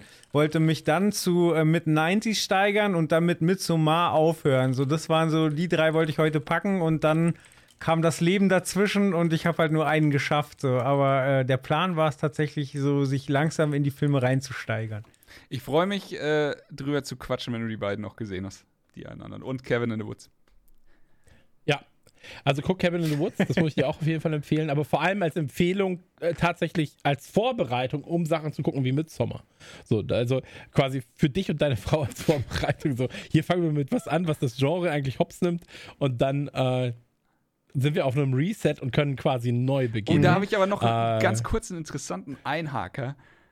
Wie ist es bei euch? Also wahrscheinlich kann nur Chris die Sache beantworten, aber für mich, meine Frau hat Angst vor Horrorfilmen, klar. Ich glaube aber, dass sie Midsommar vertragen würde und Hereditary nicht, obwohl ich finde, dass Midsommar der schrecklichere Film ist. Kann man mir da folgen? Äh, Würde ich unterschreiben tatsächlich. Ich gucke ja auch oft mit einer Frau Filme. Du bist der Experte, wenn es um Filme mit meiner Frau geht. Ja, äh, absolut richtig. Ähm, oh Gott. Äh, oh Gott, ich wollte es einfach nochmal auf die Schippe führen und war so, nee, das wird alles aufgezeichnet. ähm, ich glaube, du hast vollkommen recht. Ich finde, Midsommar ist auch der Film, der weitaus Gewalt, äh, äh, gewaltigere Bilder hat, also nicht gewalttätiger, sondern einfach gewaltigere Bilder, die sich noch mehr in deinen Kopf brennen. Ähm, aber ich glaube, dass er trotzdem von vielen als der laschere ja. Film aufgrund, der, aufgrund des Settings. Der Optik ähm, wahrscheinlich, weil er der hellere Film ähm, ist. Der, der Optik, ja. es ist halt hell und so weiter und so fort, genau. Ähm, also Joel, guck dir also Hereditary also, auch an und dann sag du einfach das Urteil dann. ja, genau, wo ich schon nicht mehr bei meiner eigenen Frau einschätzen kann, was die gucken sollte, gebe ich dir dann Bescheid, was du mit deiner machen sollst. Sehr gut. Ja. Joel, du hast es geschafft, die Leute reden wieder von dir. ähm, ich würde sagen, an dieser Stelle nochmal kleiner Reminder: 29. kommt The Green Knight ins Kino. Ich hätte Lust, dass wir uns da alle zusammen irgendwie die Hand nehmen. Ja, aber auch alle und, Hörer, äh, also gegebenenfalls also alle zusammen. Alle zwei, ja. Da können wir das wir kleine drei Kino und die zwei Hörer von uns. alle zwei. Und Steve. Und unsere Frauen. Und, und, und Steve vielleicht auch. Ähm, und dann, dann gehen wir ins Kino, knutschen da ein bisschen und gucken The Green Knight. Ähm, nee, 29. kommt Green Knight ins Kino, wenn ich und die Jungs euch Lust gemacht haben auf einen der Filme, dann ähm, sagt uns das sehr, sehr gerne. Ähm, holt natürlich auch die anderen Sachen nach. Äh, ich glaube, ähm, wenn ich jetzt gerade zwei Titel nennen müsste, die ihr auf jeden Fall gucken sollt, und da sei noch gesagt, Green Knight habe ich ja selber noch nicht gesehen. Ja, äh, ich glaube, das ist der mit dem meisten Potenzial tatsächlich äh, für mich. Aber wenn ich jetzt sagen müsste, guckt mal zwei von den Filmen vorab und dann freut euch quasi auf äh, die gleiche Produktionsqualität, dann wären es Midsommar und Uncut Gems, die ihr euch auf jeden Fall angucken solltet. Äh, weil Midsommar einfach unfassbar, so ein unfassbarer Film. Wirklich. Also allein für die. Oder geht auf YouTube, guckt nur die Sequenz mit diesem, mit diesem alten Mann. Und dann wisst ihr schon so, das will ich einfach sehen. Ähm, und Green Knight am 29 unbedingt ins Kino gehen. Äh, Nukular sagt das Gleiche. Und wenn Nukular das sagt, ist es sowieso gesetzt. Ich habe gehört, die am Abend. Ähm, ich habe gehört, die, ein Drittel davon hat richtig Ahnung. ja. Grüße und, an Dominik ähm, auf jeden Fall. Grüße an Dominik. Ähm, und bei euch, wenn ihr jetzt einen Film gucken müsstet, wie gesagt, Green Knight außen vor, weil der ist erst ab dem 29. im Kino. Also, meine Empfehlung wäre. Vom Trailer aus. Nur vom Trailer aus. Ja. Ich glaube, uff, hätte ich sie nicht gesehen, wüsste ich nicht, was Ari Aster für ein Genie ist. Und dann würde ich wahrscheinlich sagen, schaut mit 90s. Krass, aber mit gesehen wäre es mit Mit gesehen würde ich sagen, nehmt euch einen Tag Zeit, zieht euch morgens so richtig bei so einem geilen Brunch, zieht ihr euch mit 90s rein, seid richtig gut drauf, dann macht ihr euch kaputt mit Hereditary und dann fuckt ihr euch einfach das ganze Leben ab mit Midsommar. Alles an einem Tag, an einem Stück gucken. Nicht schlecht. Das ist so, wie wenn du den Leuten empfiehlst, guck doch mal Buried und ähm, The Road an einem Abend. So, dann du auch so Macht euch so einen richtig schönen Abend. Das habe ich, hab ich mit der Mama meines Sohnes damals gemacht. Wir haben erst Buried geguckt, dann The Road. Und danach hat sie ihre Mutter angerufen und ihr gesagt, wie gern sie sie hat. Und da war ich so, ich liebe dich. Ja, aber das gehört sich auch. Ich liebe dich einfach. Und ja, also musste sie einfach, musste sie einfach mit anderen Leuten noch reden, außer mit mir. Ja. Da war ich so, ja, das kann ich komplett nachvollziehen. Ja. Ähm, das hat, das man sich einfach nur so, ich gehe jetzt mal für zwei Stunden woanders und alles klar, danke. Ich gehe ich geh jetzt mal eine Stunde heulen. So. um, ähm, aber ich habe auch, wie bei The Road, ich habe so, so, lange nicht mehr so geheult. Um, ähm, nee, aber ich meine damit naja, einfach selten, dass wir so viel Hochkaräter hier drin haben und ich, also ich meine es ja. wirklich von ganzem Herzen, äh, guckt die Filme, die sind einfach wahnsinnig gut. Ja. Und Joelsen, wie sieht es bei dir aus? Was ist bei dir jetzt als erstes auf der Agenda? Äh, mit 90s würde ich sagen. Also ich bleibe bei meiner Reihenfolge, wie ich sie im Kopf festgelegt habe. Und äh, wie gesagt, mit Somar mache ich dann bestimmt noch mal was für Trailer-Schnack, äh, wo ich äh, wieder aus der Folge 69 Sachen rausschneide, die ich behauptet habe, um mich dann selbst zu zerlegen. Ähm, das Studio macht übrigens äh, fleißig weiter. 2021 soll noch Well äh, kommen. Eine, ich weiß nicht, ob Doku oder, oder quasi so Pseudodoku über Val Kilmer. Und ich finde, der späte Val Kilmer hat ja von Haus aus schon sowas Gruseliges, dass ich sehr gespannt bin, was das wird. Und es gibt ja Gerüchte, dass sie quasi, um weiter expandieren zu können, zum Verkauf stehen. Und man munkelt, äh, dass ähm, Apple da Geld in die Hand nimmt. Und das finde ich so ein bisschen befremdlich, weil Apple ja den Ruf hat, zwar sehr, sehr hochwertig zu produzieren, aber auch viel reinzureden, von wegen, ja, zeig mal keine Brüste und das muss ja jetzt nur nicht sein. Und das finde ich passt so gar nicht zu der, zu, zu A24, ähm, irgendwelche Grenzen einhalten zu müssen.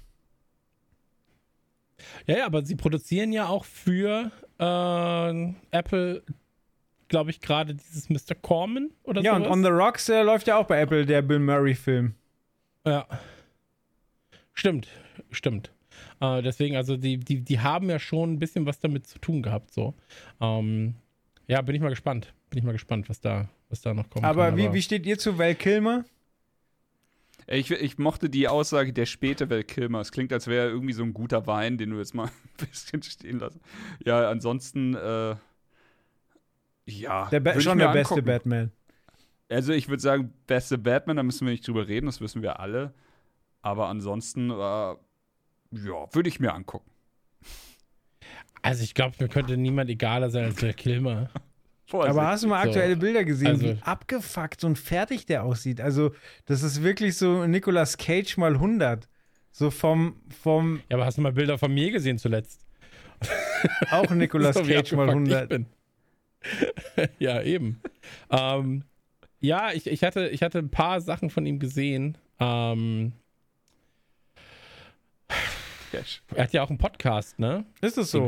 Also ich habe nur, also wie gesagt, er war ja er war ja so der, der Sunny Boy, dem Hollywood zu Füßen lag. Hier so Top Gun und wie gesagt Batman und, und äh, muss aber ganz, ganz schwierig sein, mit ihm zu arbeiten, weil er auch sehr, sehr konkrete Vorstellungen hat, wie man eine Rolle zu spielen hat und auch wie sein Umfeld sich zu verhalten hat, wenn er performt. Und ist dann, wie gesagt, so ein bisschen abgedriftet und ich glaube, hat auch irgendeine Krankheit bekommen. So, und also es ist, es ist ich glaube Krebs, oder? Eine Geschichte, wie sie nur Hollywood schreiben kann. Ich weiß nicht genau, was da los ist. Ich freue mich auf die Doku, weil ich glaube, das ist eben jemand, der, wenn man sich in die Geschichte reinarbeitet, einem eben nicht egal ist. Und wenn es nur um hm. zu sagen, so, hü, hat der einen Dachschaden, aber ich glaube, es wird nicht langweilig. Hm. Ja, ja, ich habe gerade geguckt, äh, Kehlkopfkrebs war es okay. tatsächlich. Ähm, und ich, ich finde aber auch so, ich habe jetzt mal Val Kilmer bei Google eingegeben und die erste Frage bei ähnliche Fragen, ja, ist, was ist mit Val Kilmer passiert? Wenn du bei Google einfach nur eingibst, was ist, und dann ist das der erste Vorschlag. Ja, also finde ich, find ich recht bezeichnet dann.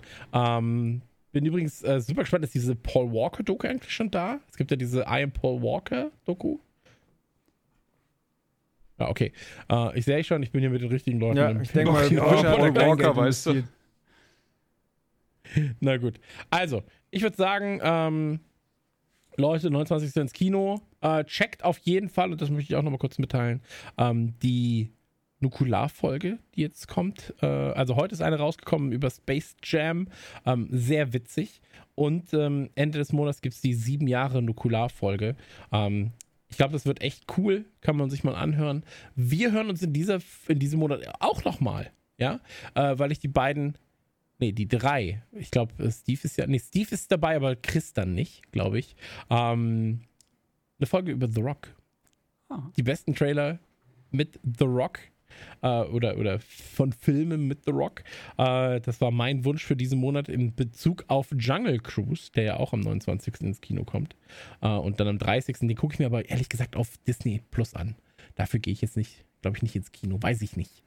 Ich glaube, Kino ist dann Green Knight und danach gehe ich dann, mache mach ich es mir zu Hause gemütlich. Naja, wie dem auch sei, vollkommen wurscht. Äh, 29. Green Knight gucken und ähm, Podcast hören, Liebe machen, keiner Sekte beitreten. Was haben wir noch ja, die, gelernt? Die ganzen heute? Filme gucken, die wir euch empfohlen haben, natürlich. Absolut richtig, wir fragen ab. Ja. Das ist auch wichtig. Muss auch vor, müsst vor an die Tafel machen. kommen und dann macht ihr euch vor der ganzen Klasse lächerlich, wenn ihr die nicht gesehen habt. Weißt du, was wir mal ausprobieren sollten? Mhm. Wir sollten mal ausprobieren, so eine Art Quiz. Vielleicht bei, bei, beim Instagram-Trailerschnack-Account. Dann zu jedem Film, den wir empfohlen haben, so drei Fragen. dann gucken, wer der beste Hörer mal, ist. Gucken wir mal, wer der beste Hörer ist. Welchen dieser drei Filme hat Joel empfohlen? Und dann machen wir so drei Auswahlmöglichkeiten. Oder so, was passiert mit dem und dem nach da und da? Und dann so, aber vielleicht auch so Fragen, wo du den Film auf jeden Fall geguckt haben musst. So, welche Farbe hat das Kuscheltier in der Sequenz mhm. oder sowas? Mhm. Fände ich geil. Ähm, ja, wie dem auch sei, vielen, vielen Dank, dass ihr dabei gewesen seid. Das war mein Fest. Das war Trailer Schlag 111. Reingehauen. Euch gebühren die letzten Worte. Auf Wiedersehen. Macht's gut. Ich, ich würde noch gern wissen, wenn man zuschlägt, dann lieber mit dem Skateboard oder mit dem Hammer?